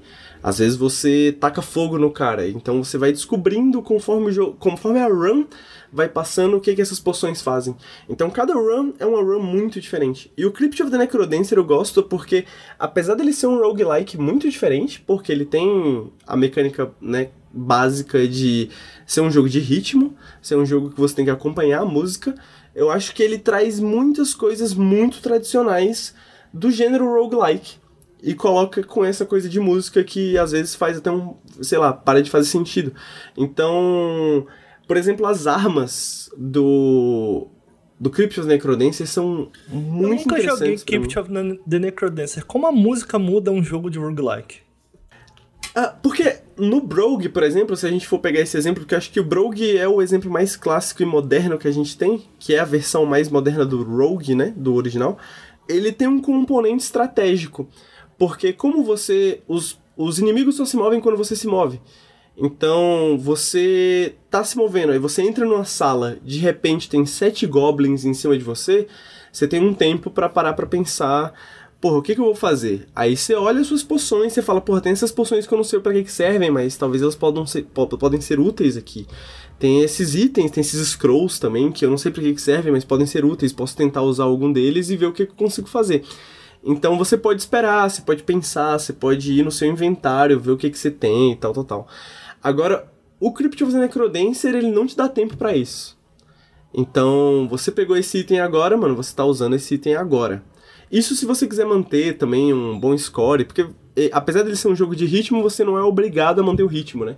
Você mantém o ritmo. Mas isso, isso dá, te dá é, não, diversas eu, eu, vantagens. A minha né? maior dúvida, por eu nunca ter jogado, é mais, cara, como a música muda esse jogo? Qual, o que a música faz para esse jogo? Então, sabe? tem esse aspecto de que tira esse componente estratégico, de que você não tem tanto tempo para pensar, você se sente pressionado a agir. Então, você pegou essa arma nova, você não sabe como ela funciona, mas você vai tentar usar ela agora. Mas por que isso? Eu, eu acho que a impressão é porque tu tem que tu tem que estar tá na batida da música. Exato. Senão porque o jogo combo, te, senão... te convence pra andar, pra atacar, tudo que você faz tem que estar tá no ritmo. Todas as ações têm um ritmo. Exato. Todas. Absolutamente todas as ações. E por um outro lado, porque os inimigos respondem a padrões. Então você aprende esses é padrões dos inimigos. Então eles... A música não. Eles, ele, ele, ele, os padrões dos inimigos são conforme o ritmo da música também. Então, por exemplo, tem o esqueleto que ele coloca a mão para cima, depois ele ataca. Aí ele coloca a mão para cima, depois ele ataca. Então são dois beats para ele atacar. Tem os slimes, tem alguns slimes que pulam, né? Então ele pula e aí no próximo beat ele pula. Então você, você começa a pensar e você começa a aprender aonde os inimigos vão estar no próximo beat. Aonde os inimigos vão estar daqui a 4 bits. Isso do padrão de ataque dos inimigos é meio que uma, uma das partes, né? Que tem várias de, de, de, do, do aprendizado inerente a roguelikes, né? Porque tu vai aprendendo, tu vai aprendendo os padrões de ataques, como eles dançam, né? Exato. Porque meio que todo jogo é uma grande dança, por isso que é um necrodancer, é um necromancer que faz tu dançar na batida da música.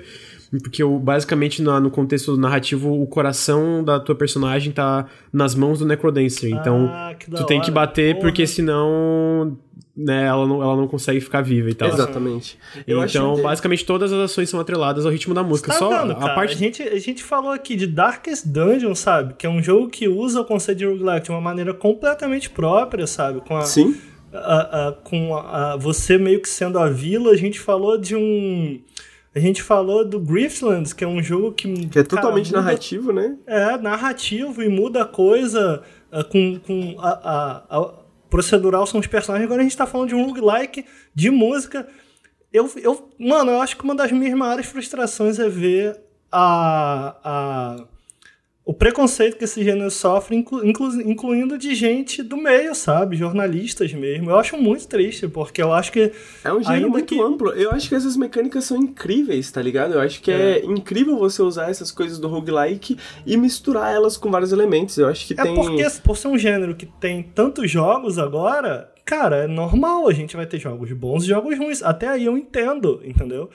Agora eu acho que o preconceito que a galera tem em relação a ah, roguelike, não gosta de roguelike é ruim, roguelike não é feito à mão, roguelike uh, desenvolvedor preguiçoso, eu fico, cara, não é isso, sabe? Eu, eu entendo esse preconceito no, no sentido de que, tipo, realmente a gente passou por um período de muitos roguelikes em que era difícil você escolher, assim, de que, tipo, todos os jogos que saíram roguelikes, então eu entendo que poderia ficar um pouco cansativo né, pelo menos pra mim, realmente ficou um pouco cansativo, apesar de ter várias pérolas nesse meio. É, mas meio, olha assim. só, quantos Mas o, acho que a gente tá aberto? passando disso, mas né? foi acho uma gente... fase de amadurecimento, é, né? Exato, quantos, exato. Quantos jogos exato. de open world não são... Quantos jogos AAA hoje não são mundo aberto? E nem tanto ainda que tenham muitos exato. jogos open world E tem muitos é, que me cansam pra caralho a gente não acha que todo jogo de mundo aberto é ruim, ou coisa de gente preguiçosa, né? Tem muitos jogos de mundo aberto bons, tem jogos de mundo aberto ruins. Não é, é que é essa impressão que um jogo roguelike passa, né? De que você tá fazendo isso para pular uma, uma dificuldade ou um preço a ser pago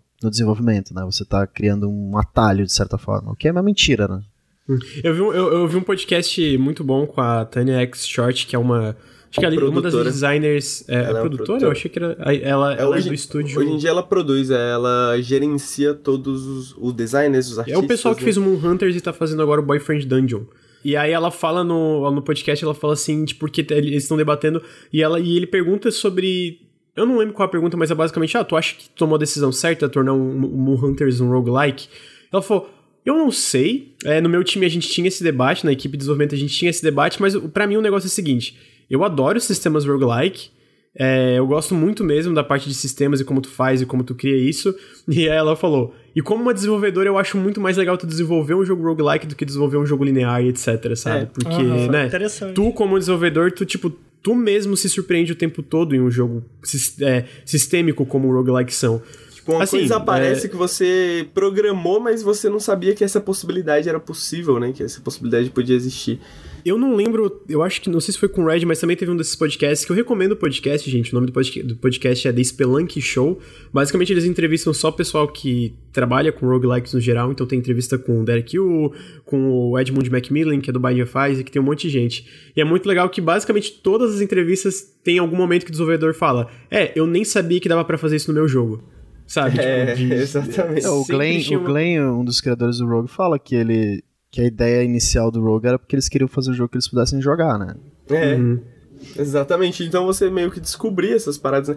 O, o que eu gosto tanto do Cryptos Necrodancer é que ele captura pra mim esses dois mundos, tá ligado? Ele captura esse mundo dos roguelites, no sentido de, mano, você pode pegar essas mecânicas de roguelike e misturar elas com vários outros gêneros e, e daí surgem coisas muito incríveis, surgem coisas que a gente nunca jogou, saca? Eu acho que ainda tem muito espaço para o roguelike explorar. E ao mesmo tempo ele captura essa sensação que eu sinto nos roguelikes mais clássicos, saca? De você. De você ter dois momentos, principalmente, porque a galera que gosta de roguelike, geralmente ela, elas são muito, digamos, hardcore, né?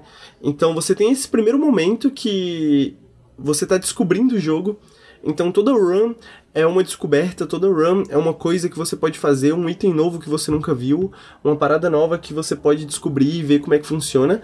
E você chega no momento que você domina tanto esses sistemas, e no meu caso foi assim com o Crypt of Necrodancer, que eu jogava muito, muito mesmo, já conhecia todas as armas, já conhecia todos os atalhos, já conhecia tudo que eu podia fazer, que você pode decidir o que é que você quer fazer e da melhor maneira possível.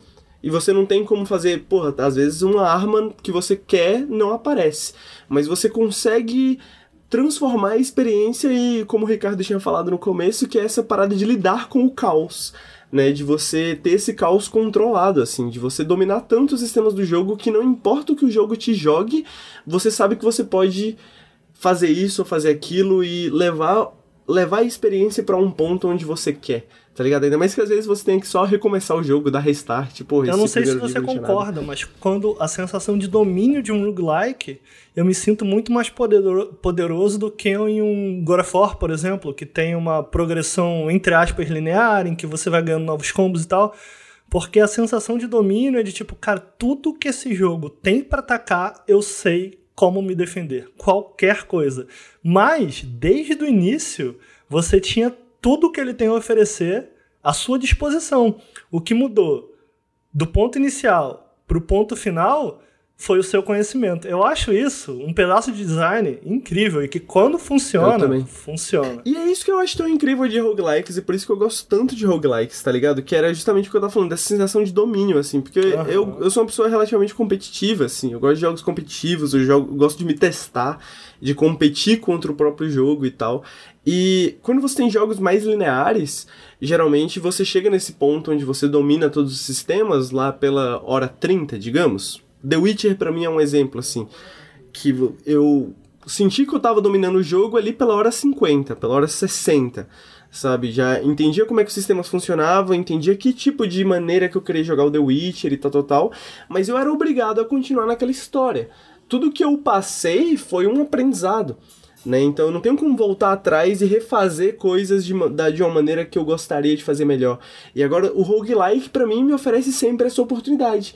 Então parece que sempre é um experimento novo, assim. Eu morri dessa vez, porra, dessa vez eu acho que eu vou tentar fazer uma coisa diferente. Era algo que eu sentia muito com Diablo, por exemplo, só que Diablo ainda não era uma questão de morte, assim, era uma questão de que às vezes eu começava, na época eu já tive, sei lá, 15 personagens de Diablo, e cada um eu queria fazer uma coisa diferente. Parece Sim. que o roguelike É, me oferece do, isso. do The Witcher, eu tenho. Tô chegando a 600 horas em The Witcher. Eu, eu tenho um número. No nível 17, você já, cara, você tá num nível em que, cara, não dá mais para nenhum inimigo. Não dá mais. Você tá forte. É. O que muda é que você, no caso do The Witcher, você pode fazer escolhas e uma build diferente, né? Exato. Só que é uma build, muda um pouco a tua relação com o jogo, porque é uma build já pensada para o futuro. Ah, tem esse inimigo aqui, eu vou ter que enfrentar. Nossa, eu vou botar ponto aqui, porque para esse inimigo é importante. Então, muda a tua relação com o jogo e não é a mesma sensação de domínio, sabe? Até porque uh, esses jogos mais modernos, o que para mim, pelo menos, são os melhores jogos roguelike, eles não dependem de números necessariamente. Eles dependem da própria habilidade do jogador, sabe? Sim. Do seu próprio reflexo. É isso que faz, por exemplo, de Hades um jogo tão bom para mim. Uhum. E isso que me incomoda pessoalmente, eu vou, eu ficar no meu jogo preferido, mas isso que me incomoda em um jogo como Rogue Legacy. O Mark Brown fez um vídeo disso e eu meio que concordo um pouco nele no sentido que eu eu tendo a gostar mais de jogos que se apoiam no seu aprendizado do que na progressão que tu faz a cada vez que tu morre, sabe? Porque no Rogue Legacy tu vai liberando habilidades. E aí tu vai ficando mais forte, independentemente de chega, ter chega no final ou não, tu vai ficando mais forte. Tu vai, gato, libera uma espadinha aqui, tu ganha mais vida. O Dead Cells tu ganha poções, né? É, tu pode comprar poções, etc. E isso, o Mark Brown argumenta que às vezes parece uma barreira artificial, em vez de uma barreira mais orgânica do Spelunk, que o Spelunk tu morre tu volta do início ponto. O que, que tu melhora no Spelunk é tu realmente melhora como jogador, tu aprende os sistemas do Spelunk, como eles interagem entre si. E esses jogos têm sistemas que interagem entre si, sem dúvidas, mas eu acho que às vezes eles criam essas barreiras um pouco mais artificiais, que uhum. é, que é, é relacionado a uma isso. progressão mais tradicional. Um balanço, né? O Hades faz isso, né, Lucas? Uhum. Do tipo, faz também você tem que ir passando de nível e tal, mas eu acho que ele nunca deixa de passar essa recompensa mecânica. Do tipo, é, porra, cara, eu dominei uhum. isso aqui, sabe? É, tanto que eu mesmo, com todos os upgrades, só consigo chegar até o final com o escudo, que foi a é, arma que eu é aprendi a usar, sabe? Porque, de novo, trazendo Hades, que é o novo jogo da Supergiant, para quem não sabe, que fez Spire, Transistor e Bastion. Uh, a primeira vez que eu enfrentei a Hydra, que é o segundo chefe em live, eu lembro que eu gritei de felicidade quando eu venci ela. Hoje, quando. Ah, cara... eu matei, inclusive, o último chefe em live, eu fiquei muito feliz. Ah, também. você conseguiu? Eu desisti. Consegui. Mano. Nossa, sofrendo. É, é, porque não tem final ainda. Eu falei, ah, cara, não é. vou ficar me matando, eu vou zerar isso aqui quando tiver final. Eu fiquei muito triste quando não tinha, mas continua, desculpa. É... Não, e quando eu matei a Hydra. Hoje, quando eu mato a Hydra, cara, eu mato a Hydra com poker face. Eu mato a Hydra escrevendo um vídeo. Eu mato a Hydra. é... fazendo carinho Então, tipo, vídeo. sabe? E eu acho isso muito legal, porque, tipo, ela não tem a mínima chance. E ela não tem a mínima chance não é por conta de número, é porque, cara, eu sei tudo que ela pode estar contra mim e eu sei exatamente como rebater. Eu acho isso muito gostoso, assim. É, não, Mas também, isso é um mérito Esse roguelike ou é mecânicas do jogo de combate, por exemplo? Porque o Dark Souls você pode dizer que tem o mesmo feeling. Primeiro boss, por exemplo, você pode morrer mil vezes. Ah, hoje você vai jogar, pô, mata com uma mão, saca? Mas não é uma questão de ser roguelike ou não, é porque o combate dele funciona muito bem. É, eu acho que Faz o mérito sentido. aí entra no elemento procedural. Como fazer isso e como te tacar novas perguntas, fazer com que você tenha que. Porque, como eu disse, o, a Hydra é um chefe fixo, né? Você sempre vai encontrar a Hydra. Mas as habilidades que tu vai chegar na Hydra. Exato. O que muda é o quê? Durante a, até você chegar na Hydra, você, no caso de Hades, por exemplo, que se passa o Hades que usa a mitologia grega, então até chegar no, no chefe, você, por exemplo, uh, se você encontra o, o Zeus, você tem quatro ações básicas. Você tem um ataque, você tem um dash, você tem uh, uma magia e tem outra. Qual é a outra, Lucas? Ah, e tem um golpe forte. Então, o Zeus ele pode abençoar cada um desses poderes, e a forma que ele abençoa cada um desses poderes pode ser diferente. Então, no dash, quando você dá um dash, ele deixa um raio onde ele dá um dash. Quando você ataca, ele solta um raio que passa de um inimigo pelo outro. O que, que eu quero dizer assim? Como o roguelike te faz para chegar na Hydra e fazer a luta contra a Hydra diferente e com que a sua seu domínio mecânico funcione até você chegar nela. O que eu acho interessante é isso, né? Você começa a, a tipo, adicionar valor a certas coisas e essas coisas são meio que particulares, né? Tipo, é, a pergunta é, mesmo... cara, como eu vou utilizar essa build? Você tem que usar o que você tem na mão. Como eu vou Sim. usar essa build? Quais são os pontos fracos da Hydra que eu posso explorar? com essa build aqui. E aí, claro, Exato. você pode fazer isso no, no Dark Souls, começando um novo jogo. Eu acho que a magia aqui no caso de roguelikes é exatamente que eles fazem isso de uma maneira procedural. E vou repetir, procedural, não aleatória. Então Você há tem um que lidar com o controle aparece, do né? jogo em te levar até lá, sabe? E é isso que faz da parada tão legal. Tem, uma, tem múltiplas formas de matar a Hydra. Com, dependendo de cada poder que você pegar. Porque aí você pode, por exemplo, ter o Zeus no ataque, mas você pode ter Afrodite no dash. Então, com a Afrodite no dash, você passa a conseguir deixar a Hydra mais fraca quando você dá um dash em cima dela. Então, você dá um dash e ataca ela com raio. Se fosse o contrário, se você tivesse o dash do Zeus e o ataque de Afrodite, você primeiro atacaria outras cabeças da Afrodite para deixar ela mais fraca e em vez de atacar ela, deixaria ela tentar te atacar e esquivava cada ataque dela para dar dano. Então, tipo, enquanto que uma incentiva que você ataque ela em cima dela sem parar é, com golpes seguidos, a outra pede que, cara, observa os ataques dela e esquiva para dar dano dela, entendeu? Então, é, é, é tipo isso, é é- era isso que eu ia falar. Tipo, mano, eu tenho uma maneira favorita de jogar Hades. E eu sei, eu tenho certeza que é uma maneira muito diferente da maneira do Lucas jogar Hades e a maneira do Ricardo de jogar Hades, a Aham, maneira do Bruno aham. de jogar Hades. E eu acho que o roguelike eu gosto tanto porque ele permite isso, né?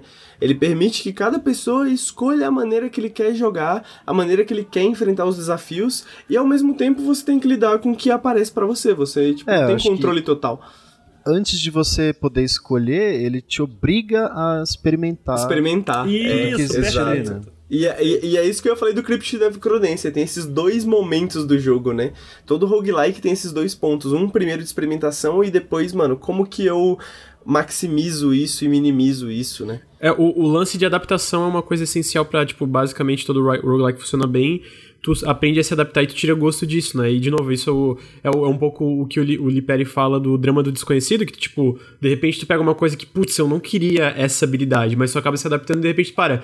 Hum, na verdade essa habilidade é boa. E aí...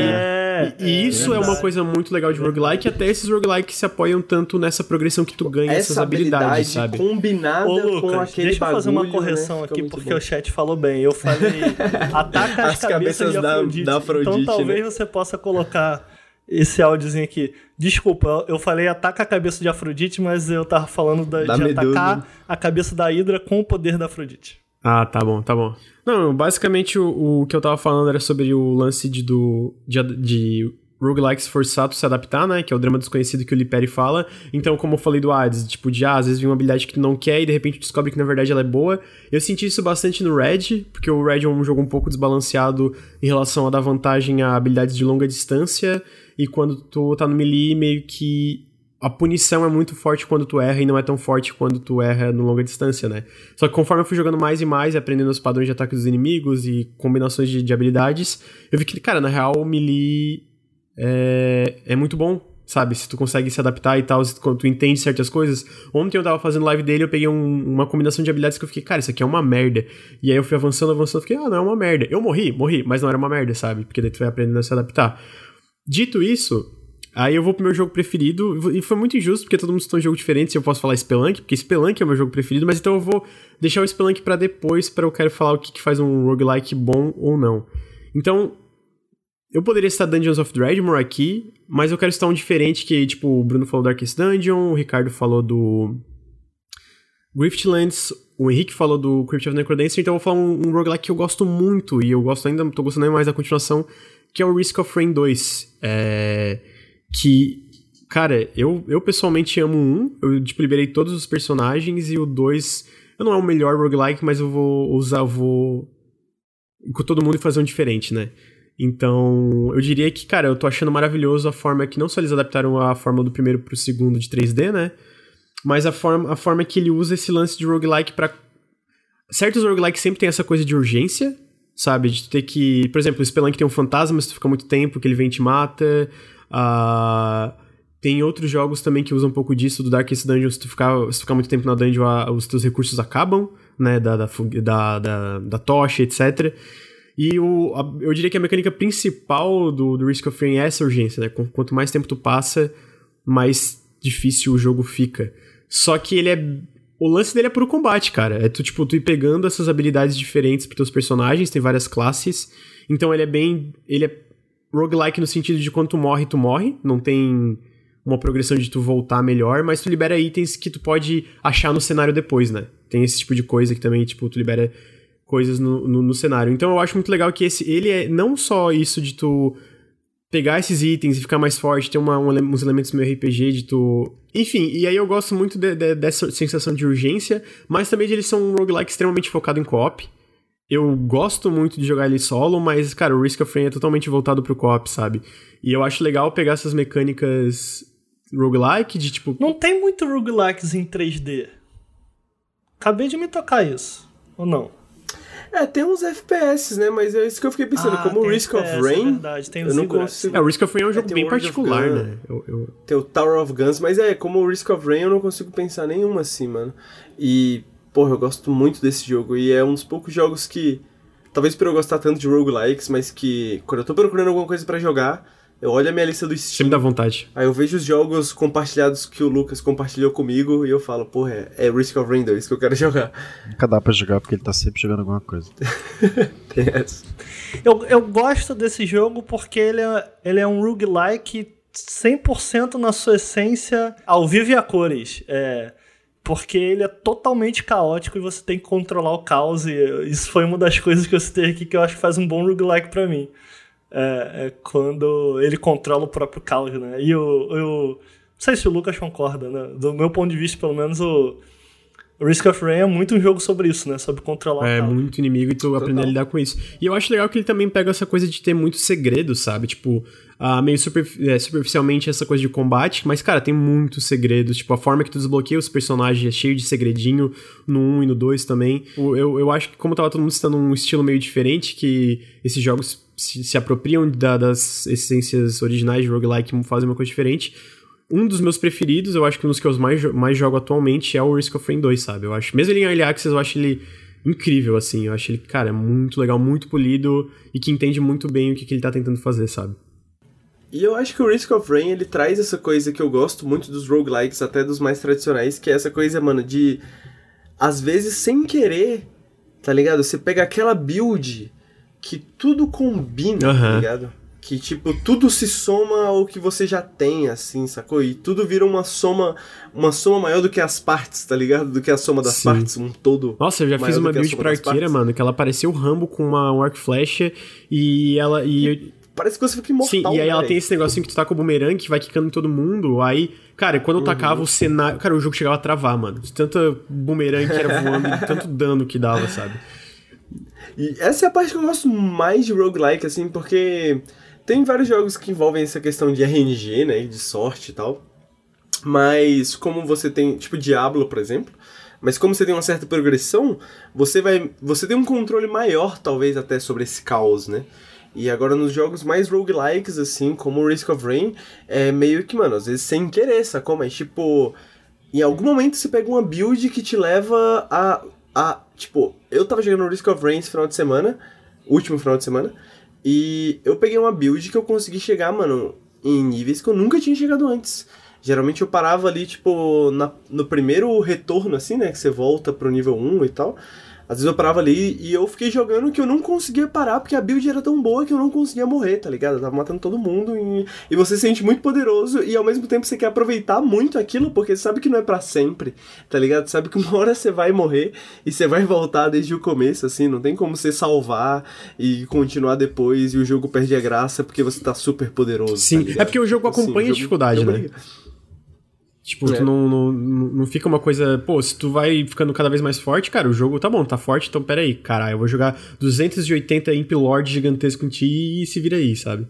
É, eu queria só complementar uma coisa que eu falei, ah, pra deixar claro, ah, acho que são elementos do que faz um bom roguelike pra mim, que eu acho importante citar aqui.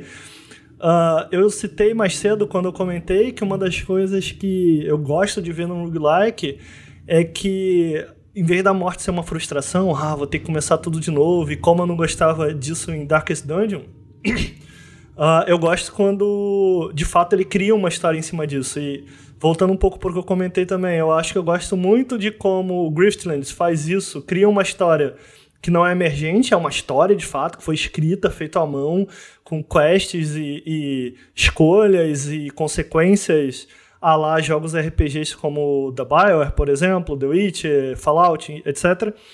Uh, mas eu gosto muito quando, é, é, através desses sistemas, cria-se uma história. E eu tenho dois jogos que eu me lembro. No caso do Spelunk, que, cara, é o melhor roguelike, não tem como. Mas o, o Spelunk tem uma história bem conhecida, inclusive se vocês não conheçam, vão atrás, que é da Eggplant Run, né? Que basicamente você tinha que levar uma plantinha até o último chefe. Uh, e que foi um baita desafio da comunidade. E o que eu acho interessante aqui é não só como histórias foram criadas através disso, mas como a comunidade criou um desafio customizável para si mesma, sabe? Eu, eu, adoro a customização de dificuldades de eu jogos roguelikes. Eu acho muito massa isso, e o Derek, é igual o pessoal é, da rapidamente, O Derek de... falou que eu não sei se ele falou, cara, que para ele isso era meio impossível. Não tinha é, nada. Não tinha, era isso, princípio. tipo, a galera meio que, ah, tem uma coisa, era meio, uhum. cara, não tem nada, sabe? Tipo, a galera tirou é. isso e meio que inventou esse desafio. Mas depois ele botou, né? Eu, eu não lembro, botou? Eu não, eu não lembrava. não, então. Sim, ele coloca no final. Isso, é. a princípio não tinha nada, mas depois porque a galera tava tão fissurada nisso. Eu não vou dar spoiler aqui, mas algo bem engraçado acontece quando você consegue fazer isso. E foi algo que nasceu da própria comunidade. Então eu acho isso muito legal. Uh, e essa coisa de. Essa coisa de cada partida criar uma história própria, sabe, cara? Eu acho que, ainda que não seja um roguelike, eu tenho aqui um, um bom exemplo de um jogo recente que fez isso, de criar narrativas emergentes através do conflito de sistemas, é o Breath of the Wild. E eu lembro uma minha também de. Vou, vou, aproveitar aqui para não deixar de falar No Man's Sky, mas eu lembro que eu queria juntar dinheiro para comprar uma nave de um personagem que estava embarcado uh, na, na, minha nave cargueira.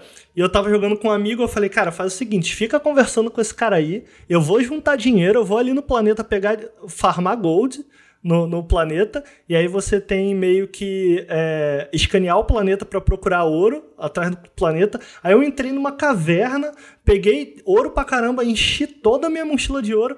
Quando eu tava voltando, já, pô, é agora, vou comprar minha nave nova.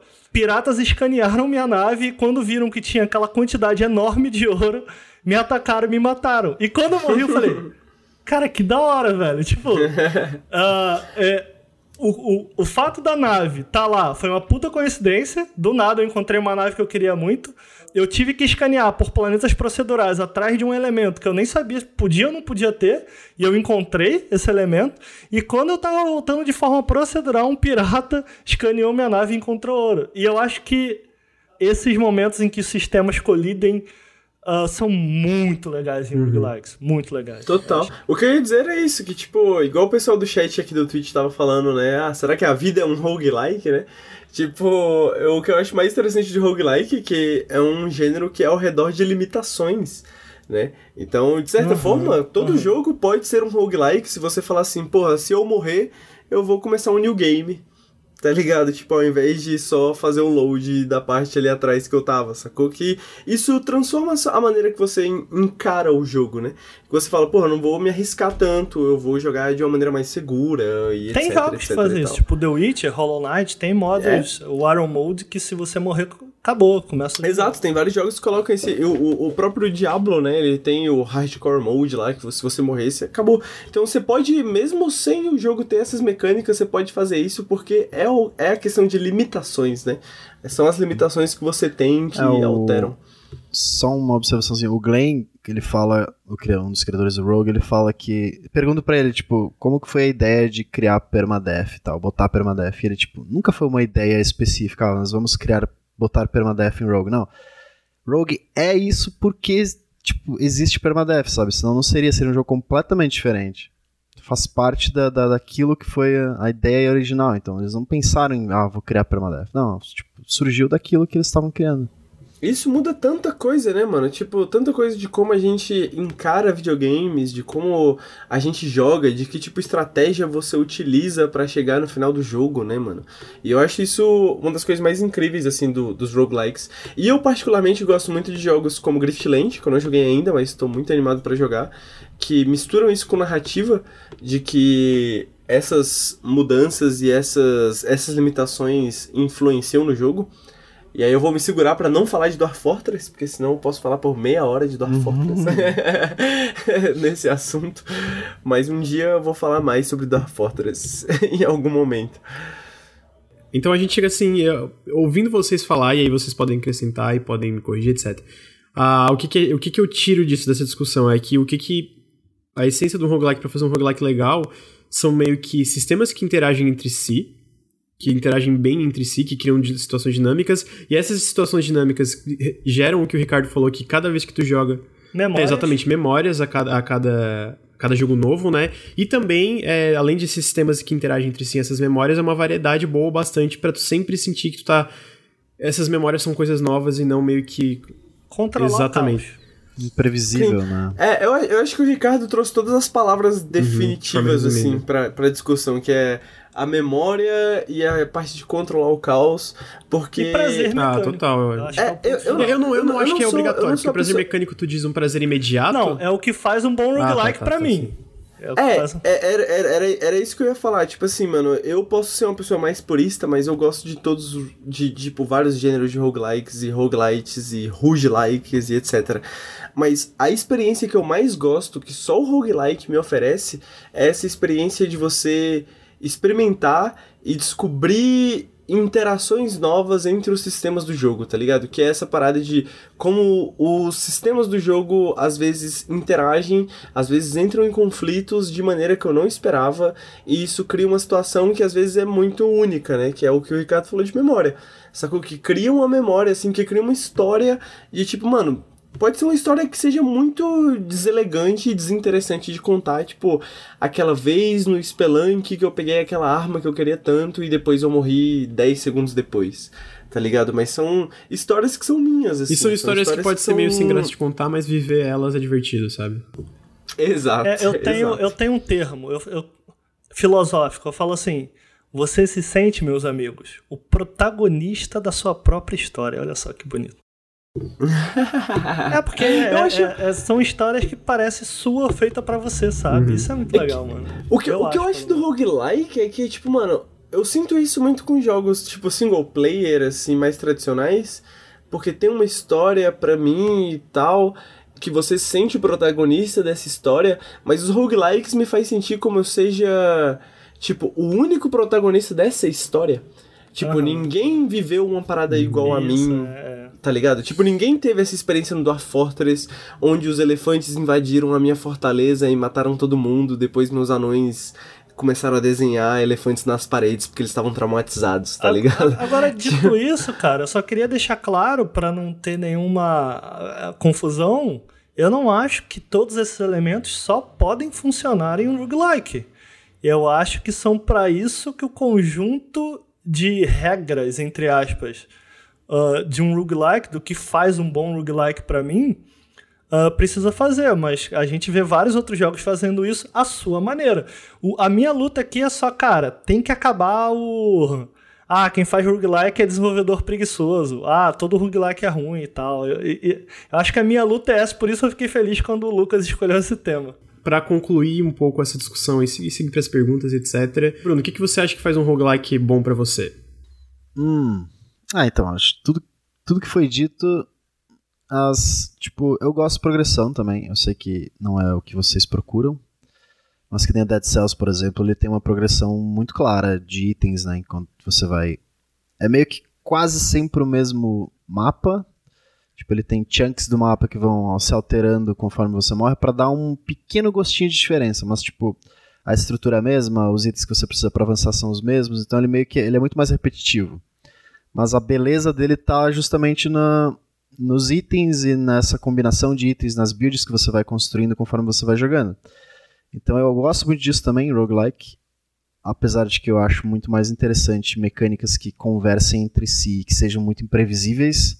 Eu acho que essa, sem dúvidas, a parte mais importante do roguelike, eu concordo com vocês.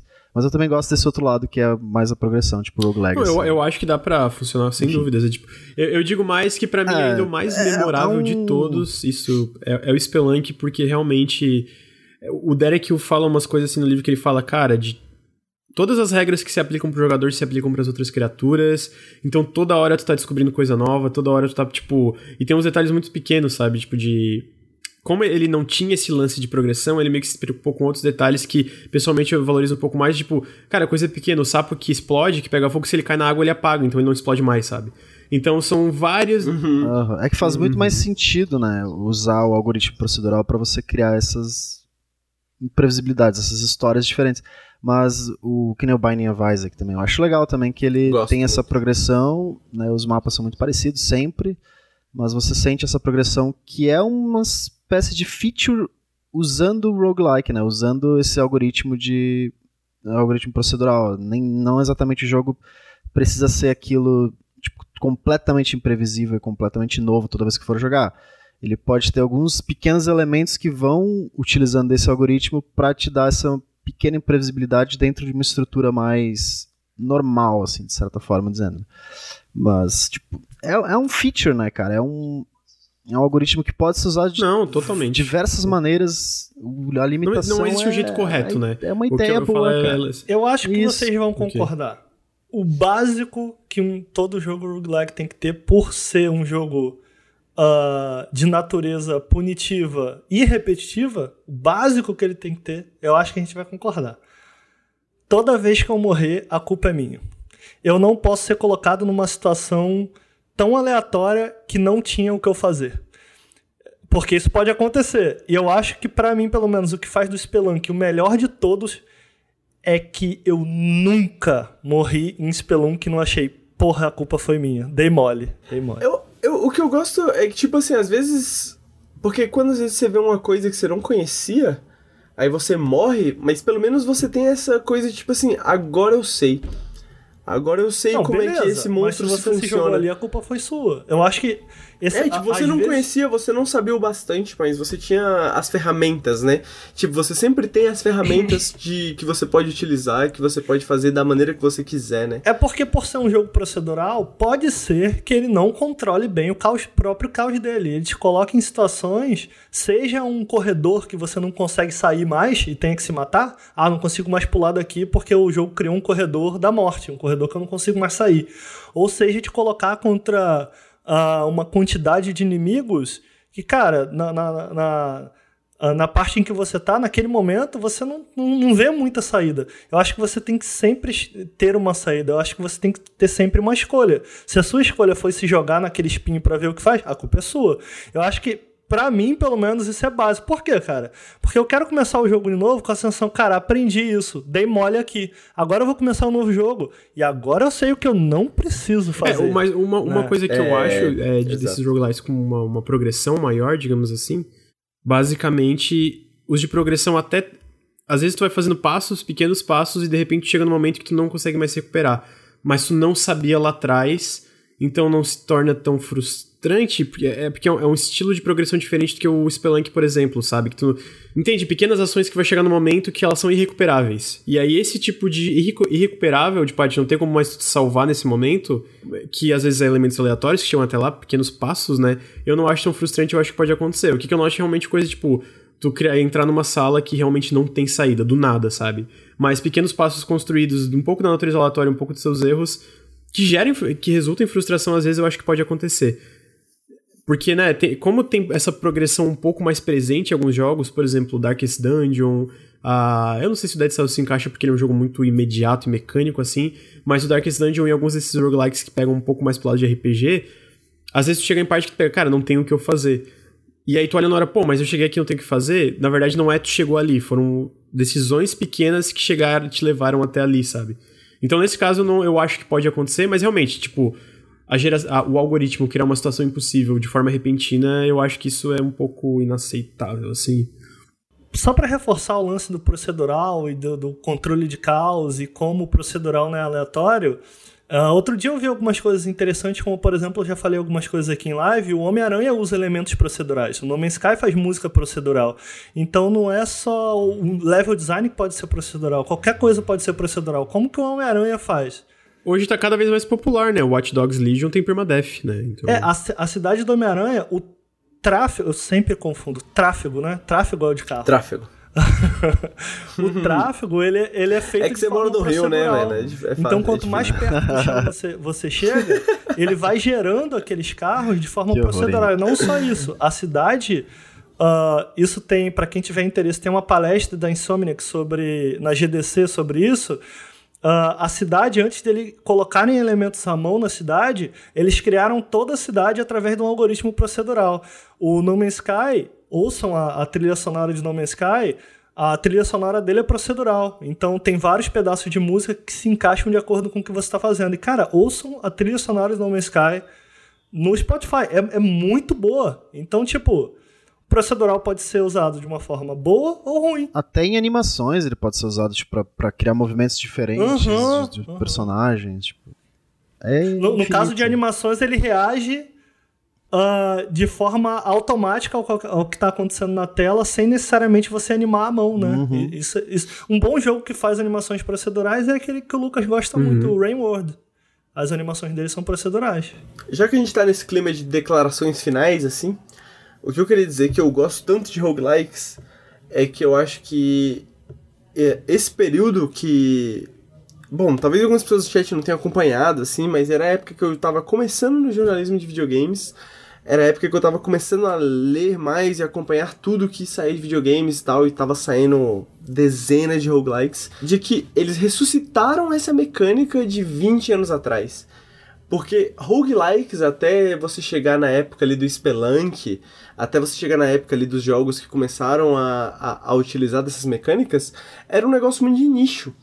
Né? Era um bagulho muito de uma certa camada de jogadores gostavam de Dwarf Fortress, de NetHack, de Ang, etc.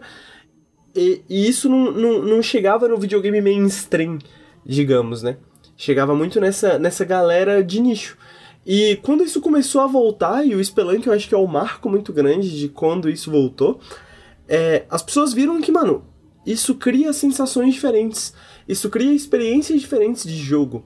E que a gente pode pegar essas experiências e misturar elas e fazer com fazer coisas que a gente nunca viu com elas. E eu acho que desde Spelunk a gente tem muitos jogos que realmente utilizaram isso fizeram coisas que a gente não esperava, como Crypt of the Necrodancer, que eu acho que é o maior exemplo. E o que eu quero dizer com isso é, mano, às vezes videogame parece que é uma coisa que tá meio estagnada, às vezes videogame parece que é uma coisa que tá meio estática, assim, que a gente não tem muitas novidades e de que a gente tá copiando coisas e tal, tal, tal. Mas a gente tem um espaço muito grande de exploração, tá ligado? Tem muitos jogos que podem existir, muitas mecânicas até do passado, até dos anos 80, até dos anos 90, que as pessoas não utilizaram ou não evoluíram o bastante ou não modificaram o bastante para para agora, assim, para 2019, mas que a gente tem muito espaço para explorar que os videogames têm muita coisa assim que ainda podem acontecer, que a gente ainda pode ver, que a gente não viu ainda, né? Que, e eu acho que o roguelike pra mim é uma das coisas mais interessantes por causa disso, porque são experiências muito diferentes das que eu estou, da que eu tô acostumada com videogame, sabe? Tipo, essa coisa de você jogar um jogo e dominar o jogo, mesmo que toda vez seja uma coisa nova, uma história nova. Dwarf Fortress chegando no Steam, pra mim é o maior exemplo. Tô esperando isso com coração aberto, esperando ver esse jogo maravilhoso, um dos melhores jogos que já existiram, chegar no mainstream, chegar no, no, num- numa gama de pessoas que nunca viram que videogames poderiam ser isso, tá ligado?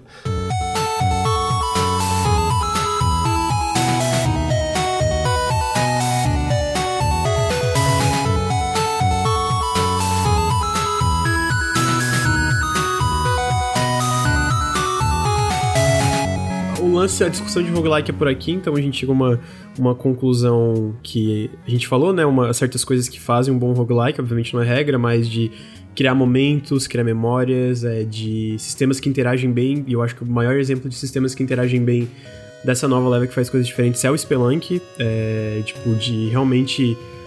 Eu recomendo ler o livro, a forma que ele montou é incrível e os sistemas tu descobre coisa toda hora. Ontem eu fiz uma live e, e tava jogando e tava lembrando de coisas muito incríveis do jogo e a quantidade de segredos que ele tem. Ah, o livro, verdade, o, o livro é Spelunk, do Derek O da, da série Boss Books. Eu acho que é Boss Books, se eu não me engano. Eu vou deixar também a pergunta pro chat e pra quem tá ouvindo a gente via podcast, que faz um roguelike bom ou ruim pra vocês, eu tô interessado na resposta. É, eu também queria muito saber. E aí talvez a gente pode fazer um retorno nessa discussão depois, né? Bom, e agora indo para as perguntas dos apoiadores, a gente tem a primeira pergunta, que é do Lefrance, que é o gênero roguelike talvez um dos gêneros que melhor mescle gêneros dentro do próprio. Já vimos roguelike RPG, roguelike Metroidvania, roguelike FPS. Talvez a mescla de gêneros seja realmente o futuro dos jogos. A minha pergunta é se essa solução não é uma solução preguiçosa da parte dos desenvolvedores. Tipo, vou criar um jogo, vou criar um roguelike que eu sei que consigo incluir outros gêneros. E ele meio que já falou isso no chat, que é ao vivo, né? Mas a gente meio que falou isso sobre não ser. É, é uma coisa por design, né? Como, é uma, como são. Eu acho que tem um certo sentido, assim. Eu acho que. De fato, mano, procedural é, é de certa forma visto como uma forma de você reduzir custos de produção. Né? Se você não tem que fazer à mão todos os cinco níveis do seu jogo, às vezes usar um procedural é, ajuda, né? Ajuda você a diminuir esses custos.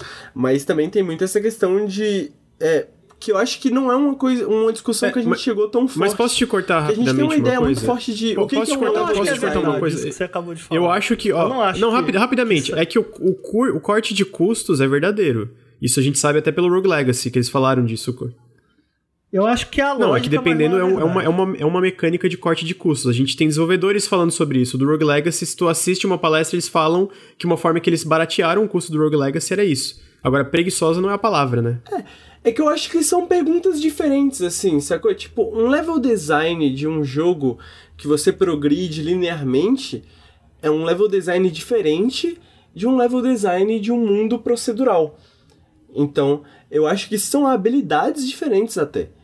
Então, tipo assim, eu não acho que, apesar de você realmente, você consegue cortar custos, você consegue diminuir Você custos consegue com o cortar gênero procedural. relacionado à quantidade de tempo que o jogo dura. Um roguelike pode durar, pode durar muito tempo. Então, há um corte de custo em relação ao tempo de duração que o jogo, que, o, que, o jogo pede. Exatamente. Agora- E aí eu entendo que alguns desenvolvedores escolham o procedural por ser um bagulho mais barato que você pode Tá, mas produzir. peraí, você entende que o corte de custos ele acontece quando você olha pra hora e não necessariamente na hora de desenvolver um jogo? Cara, desenvolvimento de jogo é muito caro, independente do que você for fazer.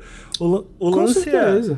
Mas é, que em vez de você criar 10 níveis super específicos em um mundo, por exemplo, com 10 Ok, níveis, Você pode criar um você pode criar um- Ok, um, um maior que gere aqueles 10 níveis eh, proceduralmente para o jogador ter mais ou menos a mesma progressão ok. dentro de uma estrutura muito mais O meu rápida de ser argumento é, desenvolvida. né? fazendo isso, digamos que o Spelunk, fazendo isso, com, com um level, com um level ah, é, padrão, ah, todo, todo, todo pensado. Ainda que eu não goste também desse argumento de que um level procedural não é pensado. É, vamos dizer que ele faz isso. Ele duraria 3 horas, 3 horas e meia.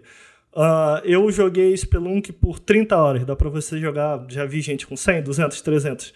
Ah, então vamos dizer que se ele fosse todo feito de forma tradicional, ele duraria 3 horas. Como ele é feito em formato de roguelike, ele dura 30. Então meu ponto é, ele corta custos baseado no tempo que você pode passar com ele. Você passaria, em vez de você passar 3, você passa 30.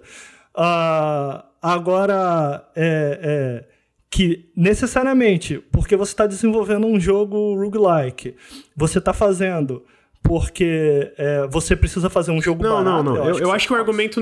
Não, eu acho, Eu acho que, que isso não é é esse argumento, Eu acho né? que é mais barato. Na prática é mais barato, sim.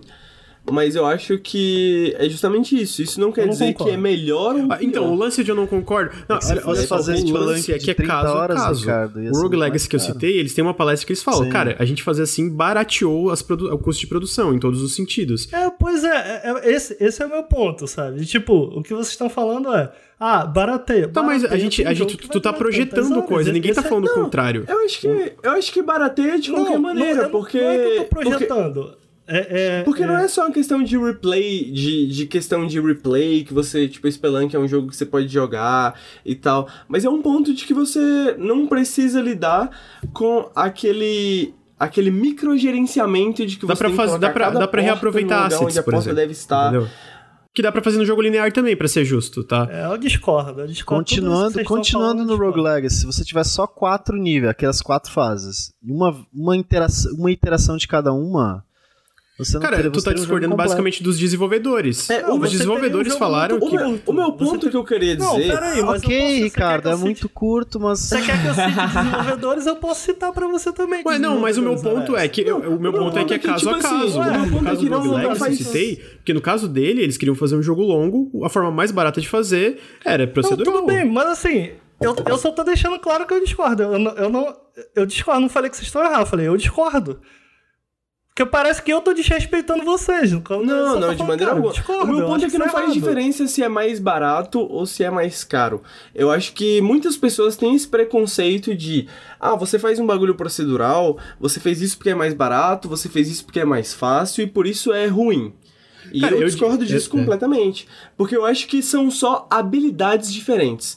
Então, tipo assim, tem jogos tipo Shovel Knight que eu não conseguiria enxergar Shovel Knight como jogo procedural, porque, mano, tudo realmente tá no lugar certo, onde precisa estar e etc, etc. E tem jogos procedurais como... ah, porra, tem um que é muito bom, que é pouco falado, que é Outward, Outworld, alguma coisa assim, mas... Enfim, que são habilidades diferentes que são precisas pelo desenvolvedor. Então, quando um desenvolvedor faz um jogo procedural que é muito bom, por mais que seja mais barato, eu não acho que seja pior do que um jogo muito grande Depende feito à mão, muito da como ideia, Dragon né, Quest. cara? Depende muito Tá da ligado? execução. Todos os roguelikes que foram criados, do meu ponto de vista, que eu, que eu li em entrevistas com desenvolvedores, citando exatamente esse ponto de, cara, eu quero criar um jogo para ser competitivo comercialmente, a gente precisa de um jogo que dura certo tempo. Ah, um exemplo recente é o Void Bastards, que ele meio que se inspira em System Shock. E, cara, Uhum. System Shock durava quantas horas lá atrás? 40 horas, sabe? E para um desenvolvedor independente fazer um jogo de 40 horas ia realmente demandar muito dinheiro. Então eles falaram, cara, a nossa solução para a gente conseguir fazer um jogo de 40 horas foi fazer um roguelike. Então a gente se inspira em System Shock, a gente criou um jogo procedural. Eu não gosto tanto de Void Bastards, eu não acho que é um bom jogo. Ah, e a gente, para conseguir alcançar esse tanto de horas, para baratear a produção do jogo, e aí sim, para baratear a produção do jogo, para a gente criar um jogo inspirado em System Shock, que é um jogo que consigo ah, traz a expectativa de um jogo longo, de progressão lenta, ah, a gente criou um roguelike. Aí beleza, aí eu tô com vocês, aí eu concordo com vocês. Agora, a ideia de que desenvolver um jogo, desenvolve-se um jogo ah, ah, roguelike porque ele é barato, não vai sair um bom jogo Não, mas a gente tava, Não, a gente tava falando que você exatamente isso. falar. Cara, a gente é tá falando exatamente rapidinho. É, o meu ponto é esse. Tá bom, o deixa meu eu ponto é terminar. que Ih, requer habilidades diferentes. De, Termina, Eu bato vai. tanto nessa tecla com Oh. tanta firmeza porque eu acho que há, há uma, uma concepção muito errada de como um roguelike é feito. Ah, e eu acho que isso passa primeiramente do entendimento que um level design ah, feito para roguelike não é feito à mão, quando na verdade ele é feito à mão sim. Então, assim, é por isso que eu discordo Mas a tanto gente tá disso falando o que tu vocês tá falando. É Eu uma acho discussão que- vazia. Mas, Ricardo, Calma, deixa caralho. eu terminar, mano. Vocês podem reclamar, me chamar de filha da puta. O, o meu ponto é. Foda, porque ele não entendeu o que a gente tá falando. é, é, é eu, eu, eu bato tanto nessa tecla porque eu acho que escolher fazer um jogo roguelike é uma escolha. Ponto. Ah, o, o, Shovel Knight, o Shovel Knight eu não conseguia enxergar ele como roguelike. Claro, ainda bem. Porque ele nasceu para não ser um roguelike. O, o- um bom roguelike faz a mesma coisa. Você não consegue enxergar ele de outra maneira. Então, o Rogue Legacy, você deu o exemplo do Void Bastards, é, é o mesmo exemplo. Eles querem, eles querem fazer um, um Metroidvania gigante, só que eles não tinham dinheiro suficiente. Então, o que a gente vai fazer? Vou fazer procedural. É isso. O level design é feito à mão. É óbvio que é feito à mão. A montagem que não é, Ricardo. É o mesmo, é o mesmo argumento, cara. Não foi isso que vocês falaram. Como não, O que cara? vocês falaram foi, ó. O que eu entendi que vocês falaram. O que eu entendi que vocês falaram. Mudei o verbo. O que eu entendi que vocês falaram. Ah, é. é Metroid. Metroidvania. É. Roguelike. Os desenvolvedores fazem isso porque é um gênero barato. Mas tu entendeu é errado. Não, cara, tu não, não, não, ninguém falou então isso. tu não prestou Ninguém atenção no que a É. gente tava falando. O que eu falei sobre o Rogue Legacy especificamente foi que pra eles fazerem um jogo longo de acordo com o contexto que eles queriam fazer, a solução pra baratear a produção foi fazer roguelike. E aí o meu outro ponto, cara, baratear a produção existe em todos os gêneros possíveis, jogo linear, jogo não linear, RPG, mundo aberto, etc. Isso não é um demérito. O que, que todo desenvolvedor tenta fazer? Tá bom, e o que que eu fiquei repetindo? Por hora. Baratear, baratear a produção. Sim, mas é o que a gente tá falando, sim. não- mas é, o meu repetindo. problema é que tu não tu ficou cortando falar baratear em relação. Tipo, a gente não deixou a gente chegar no ponto que os desenvolvedores de roguelikes falaram. Cara, a gente queria fazer um jogo longo, não tinha como. Tu simplesmente cortou e ficou baratear, baratear, porque tu tava projetando o que, que a gente tava falando. Não era isso que a gente tava falando. O meu, o meu ponto é justamente esse, que tem muita gente que tem essa crítica, né? De que fala assim, porra, vocês estão fazendo procedural porque procedural é mais barato. E isso, logo, é pior, porque se você tivesse dando atenção a esse seu jogo, você faria um bagulho feito à mão, e etc, etc. E eu acho que Até essa é porque uma procedural não é mais barato, ponto, né? Eu acho que Depende o meu do ponto... contexto. É, é, exato, eu não acho que... Eu acho que é repetição mais... de asset. Que jogo Não, então, é porque é, é o que eu falei. E é o que eu é falei. é que eu falei barato, repetição de asset. É que existe em todo jogo. Depende da forma que usa. Tipo, tu não prestou É, atenção. o meu ponto mano. é justamente que depende da habilidade, são Então, tá habilidades aí, diferentes. Vocês ouvem então... a discussão e vocês veem... É, já, já estendeu demais. Ah, enfim, a resposta Que que não é. Não é preguiçoso. Não é preguiçoso e é, depende do conceito de cada um. A ideia de que isso é preguiçoso é muito errada e até perigoso. Eu acho que pode ser preguiçoso. Eu acho que às vezes. E eu acho que tem vários jogos que eu joguei que foram coisas preguiçosas, tá ligado? É.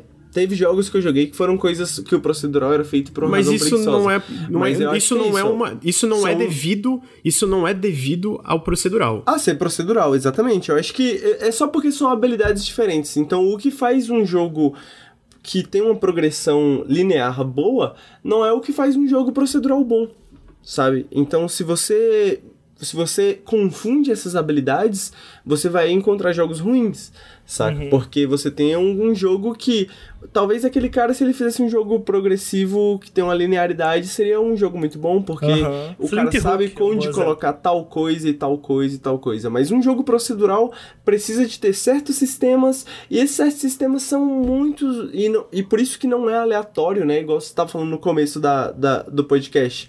Não é porque é aleatório, tá ligado? Porque procedural não é aleatório.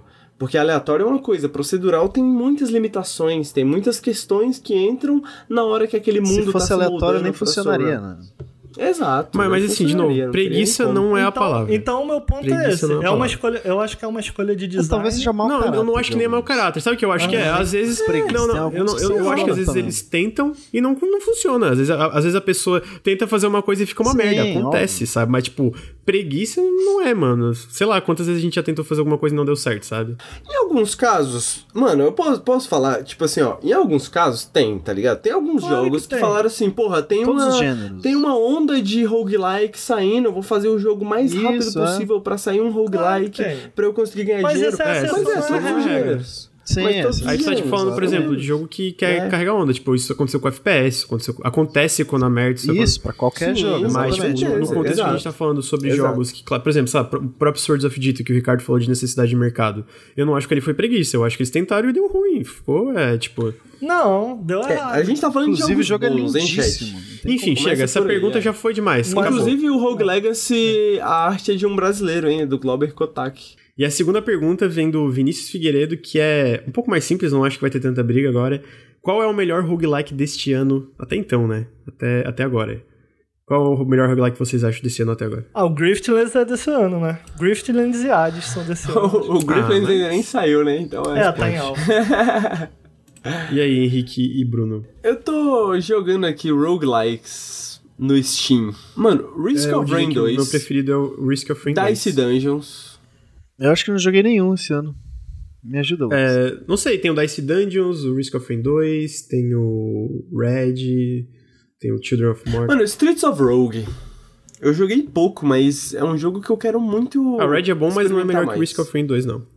O, o, aquele aquele Sunless Sunless Sea não saiu esse ano? Sky, O é outro bonzão, Sunless é bonzão. Sky. Sunless Sky, é. esse não saiu esse ano? É bem legal, é bem legal. É, Só que eu não joguei ele pra Saiu. valer ainda, que não tive tempo, né? Sabe como é que é. Tá, ok. Então o consenso aqui é Risk of Rain 2. É isso aí. E Streets of Não, Rogue. Griftlands. o consenso aí. Não, mas o Risk, cada um Risk falou of um. Rain... Ah, Ok, eu posso, eu posso Não, eu tô brincando, cada um tem o seu, é né? A pergunta Não, é. mas, o- mas é, não, o, Street, o Streets of Rogue eu acho que é um jogo notável, assim, que eu acho que saiu esse ano, que todo mundo devia jogar, inclusive vocês, porque vocês não jogaram ainda essa porra aí, mano, é muito bom, velho. Essa é do Matheus, que tem W no lugar do E. E é: se pudessem fazer um roguelike apenas pegando partes de outros roguelikes que vocês conhecem, como ele seria? Exemplo: combate de Dead Cells, mecânica de dificuldade do Risk of Rain, progressão de The Binding of Isaac, etc. Essa é uma, essa é uma pergunta Eu, eu, vou, eu, vou, eu, vou, eu vou aumentar essa pergunta e vou falar que vocês podem pegar mecânicas de roguelike e inserir em jogos lineares. Porque eu sou host, eu posso fazer o que eu quiser. Olha só, eu vou, eu vou tacar uma, uma ideia genial aqui. Me segue, hein, Lucas? Hum, não. Imagina um jogo em que a morte é permanente, tá?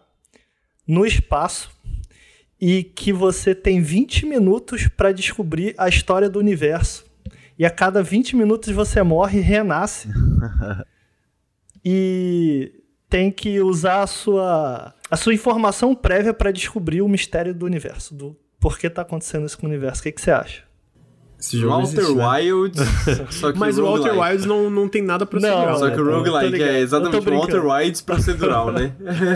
Mas a ideia é boa, né, cara? Pô, Boa que- pra caralho, boa. inclusive. Ô, Acho olha que vai só, ser um jogo bom disso aí. eu vi um jogo hoje no Twitter que eu acho que é bom. É um jogo assim.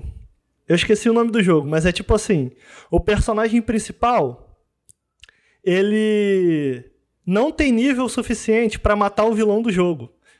E aí o nome do jogo é tipo, tipo assim. ah, eu, sou le- eu sou level baixo, mas também sou um líder. E aí, ele não é forte pra matar, mas ele consegue convocar 99 personagens do mundo para ir, ir enfrentar o último chefe com ele. E o jogo é sobre ah, liderar essas 99 pessoas pra enfrentar um chefe no final. Eu acho Eu que isso é uma boa jogaria. ideia. Eu jogaria. Eu gosto. Pra mim seria um Dwarf Fortress com Dark Souls. Parece trama de anime. Um Dwarf Fortress Parece mesmo, com cara. elementos de Eu ia ação. dizer que era um anime. Ok, justo. Eu, eu acho que seria bem legal. Henrique. Eu não tô o, o meu conseguindo seria pensar. um. O meu seria um. Vocês já jogaram Dead by Daylight? Vocês conhecem Sim. Dead by Daylight? Sim, Só que pensa bom. esse jogo single player, onde tu nasce em ambientes procedurais. Tem permadeath e aí cada vez que tu nasce tu tem que tentar sobreviver a um assassino diferente. Só que daí, obviamente, tu aprende, tem ha- habilidades, tem um monte de coisa. Então, basicamente, tu tem que sobreviver, sobreviver a um serial killer tentando te matar em um ambiente sinistro e a cada vez que você morre é um serial killer diferente. Que Ah, age de maneira diferente, porra, legal. É, eu tive isso. uma ideia aqui. Eu posso Jogaria tacar mais também. uma ideia, Lucas? Pode, pode dar uma Vocês ideia. podem utilizar essa ideia. Vamos imaginar aqui um jogo. Cada vez que você nasce, o, a floresta é procedural, mas o presidente é fixo. Seu objetivo é botar fogo na Amazônia. Ai, cada vez que você bota para pra fogo na Ricardo, Amazônia- mano. Um, um presidente procedural te critica e você tem que proceduralmente provar que ele é comunista. Porra, é um bom jogo. Proceduralmente provar que é comum. Ai, cara, meu Deus do céu. Ok, acabou, acabou. Deixa eu ver se tem mais alguma pergunta aqui. Ok, pra finalizar, uma do Vinícius Santana. O que é mais importante em um roguelike? Mecânica ou história? Pessoalmente eu diria mecânica, mas aí tem esses jogos como Griftlands e, e Hades, então sei lá. Eu acho que todo mundo pensa em mecânica porque existem poucos roguelikes que conseguem fazer uma narrativa procedural. E Griftlands eu acho que deve ser um exemplo. Eu ainda não joguei. Ah, eu acho que Dwarf Fortress é um bom exemplo de um jogo que faz essa proceduralidade com narrativa. E tem aquele Ultima, que é um jogo novo, Ultima alguma coisa, que nem saiu ainda também, que faz isso. Eu, enfim, o que meu ponto é, eu acho que a gente pensa em mecânica porque narrativa é muito difícil de você fazer de uma forma procedural. Então, mas eu acho que quando a gente tiver esses jogos que fazem a narrativa de uma maneira procedural, eu acho que a gente vai gostar mais da narrativa. Eu particularmente me interesso mais pelo lado narrativo, mas os jogos, meus jogos roguelikes favoritos são mecânicos, porque eu acho que não tem jogos ainda su suficientemente bons que aproveitaram essa parte narrativa. E é muito difícil, né? poderia. Acho que é uma É questão de até de inteligência artificial chegar num nível que possa. Exato. Né, então, chegar ele nisso. vai, ele vai de encontro direto com a proposta básica de, de, um, de um roguelike, que é ser aleatório, né? De certa maneira. Exato. Então, Narrativa é um bagulho construído, né? As Pois boas é. narrativas É, são coisas é. construídas. Um livro Assim, não é procedural, né? fazer um Apesar de que o- meu livro favorito é. Jogo da Amarelinha. Mas. É, tem um jogo que é do Bruno Dias, deixa eu tentar lembrar, que se eu não me engano é um roguelike. Que é no espaço, né? É, como é que é o nome É. dele, cara? Ah, Voi... Pô, como é que eu leio isso? Eu vou botar no... Me ajuda aí. Voyager. Voyager? Não É assim que se fala? Eu acho que é Voyager. É. Ah, em que ele é uma narrativa procedural. E se a gente chegar em um dia em que um jogo consiga criar, eu acho que vai, como o Bruno falou, precisa precisa polir muito, é muito difícil, né? Criar uma narrativa procedural, mas se a gente chegar em um dia em que a gente consiga criar essa narrativa procedural, uma história procedural, ah, seria muito interessante. Outro dia eu comentei no, no, no Twitter que eu falei assim, porra, cara, tá aí, eu queria um jogo no- na- numa pegada Blade Runner em que eu fosse um caçador de, de androides e que eu deveria, a lá, no estilo de... Como é o nome daquele jogo que você bate o... De imigrantes, que você aceita ou Papers, não Please? ele... Papers, Papers, Please. Please. No, no estilo Papers, Please, em que eu tenho que entrevistar um personagem e descobrir, no final, dar um, bater um martelo se ele é androide ou não. E aí imagina que os personagens humanos são escritos à mão por pessoas e os personagens androides são escritos de forma procedural. Eu queria um jogo assim, do tipo, cara, beleza, eu tenho que entender o que é escrito à mão, o que não é, e de alguma forma eu tenho que criar essas perguntas. Então, eu, é, eu acho que se a gente chega num nível em que a narrativa procedural ah, ah, chega a isso, sabe, em criar humanos, entre aspas, né? Humanos ficcionais, que eu quero dizer. Criar, criar uma história ficcional coesa, ah, isso seria muito interessante. Enquanto isso, o que o Griftland faz, basicamente, sei lá, como The Witcher. The Witcher tem, sei lá, oito finais, dependendo das escolhas que você faz. Então, o Griftland, todas as escolhas são. Toda a história é feita à mão, né? Ah, Mas você pode, por exemplo, fazer duas runs iguais, porque você escolheu as mesmas, as mesmas coisas. E aí é meio estranho, né? No roguelike. Mas, assim, eu gostei muito que ele é o primeiro que me parece tentar de fato, né? Fala aí, Bruno. Sim. Não, não, eu só ia dar outra ideia de um jogo, tipo, ah, sei lá, detetive em que você tem que descobrir um serial killer, por exemplo, e ah, os padrões dele ou os assassinatos dele são Mudam procedurais, toda né? vez, né? Então, Pô, você tem que tentar muito encontrar legal. o cara. Produz esse jogo, Bruno. Eu quero jogar. Muito difícil. Aí vou, podem, desenvolvedores podem roubar nossas ideias aqui desse Ah, podcast pô, à e, e dar os créditos. Fiquem à vontade. Por favor, eu quero É. jogar esses jogos. Gente, com isso a gente chega ao final do Nautilus Link 11. É, queria agradecer as mais de 100 pessoas que ficaram basicamente mais de metade Que do podcast absurdo, assistindo né? ao Vocês não vivo. acharam um absurdo isso? Achei Pô, foi maravilhoso, da mano. hora, foi da hora. Eu, Eu um espero que absurdo. vocês tenham gostado aí, pessoal do chat. É, eu, eu gostei, eu gostei de, de, de, de produzir. De produzir. De rostear menos o Ricardo me cortando, na raiva eu sempre fico nervoso. A melhor parte foi a briga depois da pergunta do Lefranc. É, eu acho que foi- essa é a parte que a galera vai mais gostar. Queria, lem- fazer um- queria fazer uns lembretes aqui. O primeiro lembrete. É bom, já agradeci, né? Quero o agradecimento de todo mundo que tá escutando. Inclusive, os ouvintes também, muito obrigado por ouvir até o final. É verdade. Queria Com lembrar certeza. que a gente tem. A gente vive hoje por financiamento coletivo, então a gente tem um Apoia-se e um PicPay. Então, se vocês curtiram o podcast, querem mais e, enfim, curtem o conteúdo que a gente produz no YouTube, no Twitch, etc., considerem apoiar em apoia.se barra Nautilus e picpay.me barra canal Nautilus. As duas formas, a quantidade que vocês colaborarem ajuda demais a gente, independentemente de quanto for. Tem um grupo exclusivo de Telegram, a gente faz umas coisas exclusivas para apoiadores. Inclusive, essas perguntas que vocês ouviram foram de apoiadores, então, se quiserem ajudar. Outra coisa que vocês podem fa- fazer para ajudar a gente é. Se vocês estão escutando isso no iTunes, deixa uma análise pra gente. É, isso ajuda muito em questão de retenção, essas paradas, pelo que o Henrique me falou. Então, se puderem deixar um review positivo, ia ajudar bastante. E por fim, eu queria dizer que esse podcast eu pretendo fazer mais fixo. Ah, esse já tenho pautas para os próximos meses. Eu espero que ele realmente vire mensal a partir de agora, né? Então, queria deixar para os meninos agora. Quem eu quer queria dizer, se for para deixar análise, uma análise ruim, deixa pra lá, não precisa. É... Eu queria dizer que depois da gente chegar nessa discussão do roguelike, uma hora a gente vai chegar na discussão do Souls-like, Hum. e essa eu tô bem Ixi. animado pra essa também. Isso aí é Vai ser massa. É treta. Isso vai dar morte. Não, mas dá um, um bom podcast. Eu tenho, acho, que vai, acho que vai começar a sair mais. Eu ia, na verdade, convidar o pessoal a ouvir também no- os nossos outros dois podcasts que a gente criou para nossa Uhum. campanha de financiamento coletivo. Já está no ar, eu acho que ficou um trabalho legal. A gente tem o podcast do Lucas, que é sobre entrevistas com desenvolvedores, ah, que é o. Eu sempre me esqueço, Sonar, né? É o Sonar, isso, o Sonar. E a gente tem também o Posso Falar, que é o meu podcast onde eu trago convidados para conversar com a gente. Geralmente sou eu, o Lucas e um convidado. Ah, a gente tem alguns podcasts já, já, já do Posso Falar sobre Sekiro, ah, sobre Sea of Thieves, que teve o update de aniversário. Então no Sekiro eu trouxe o Sushi do Jogabilidade, no Sea of Thieves eu trouxe o Totoro do Porta dos Fundos e também no tem um Crackdown. canal tutorial.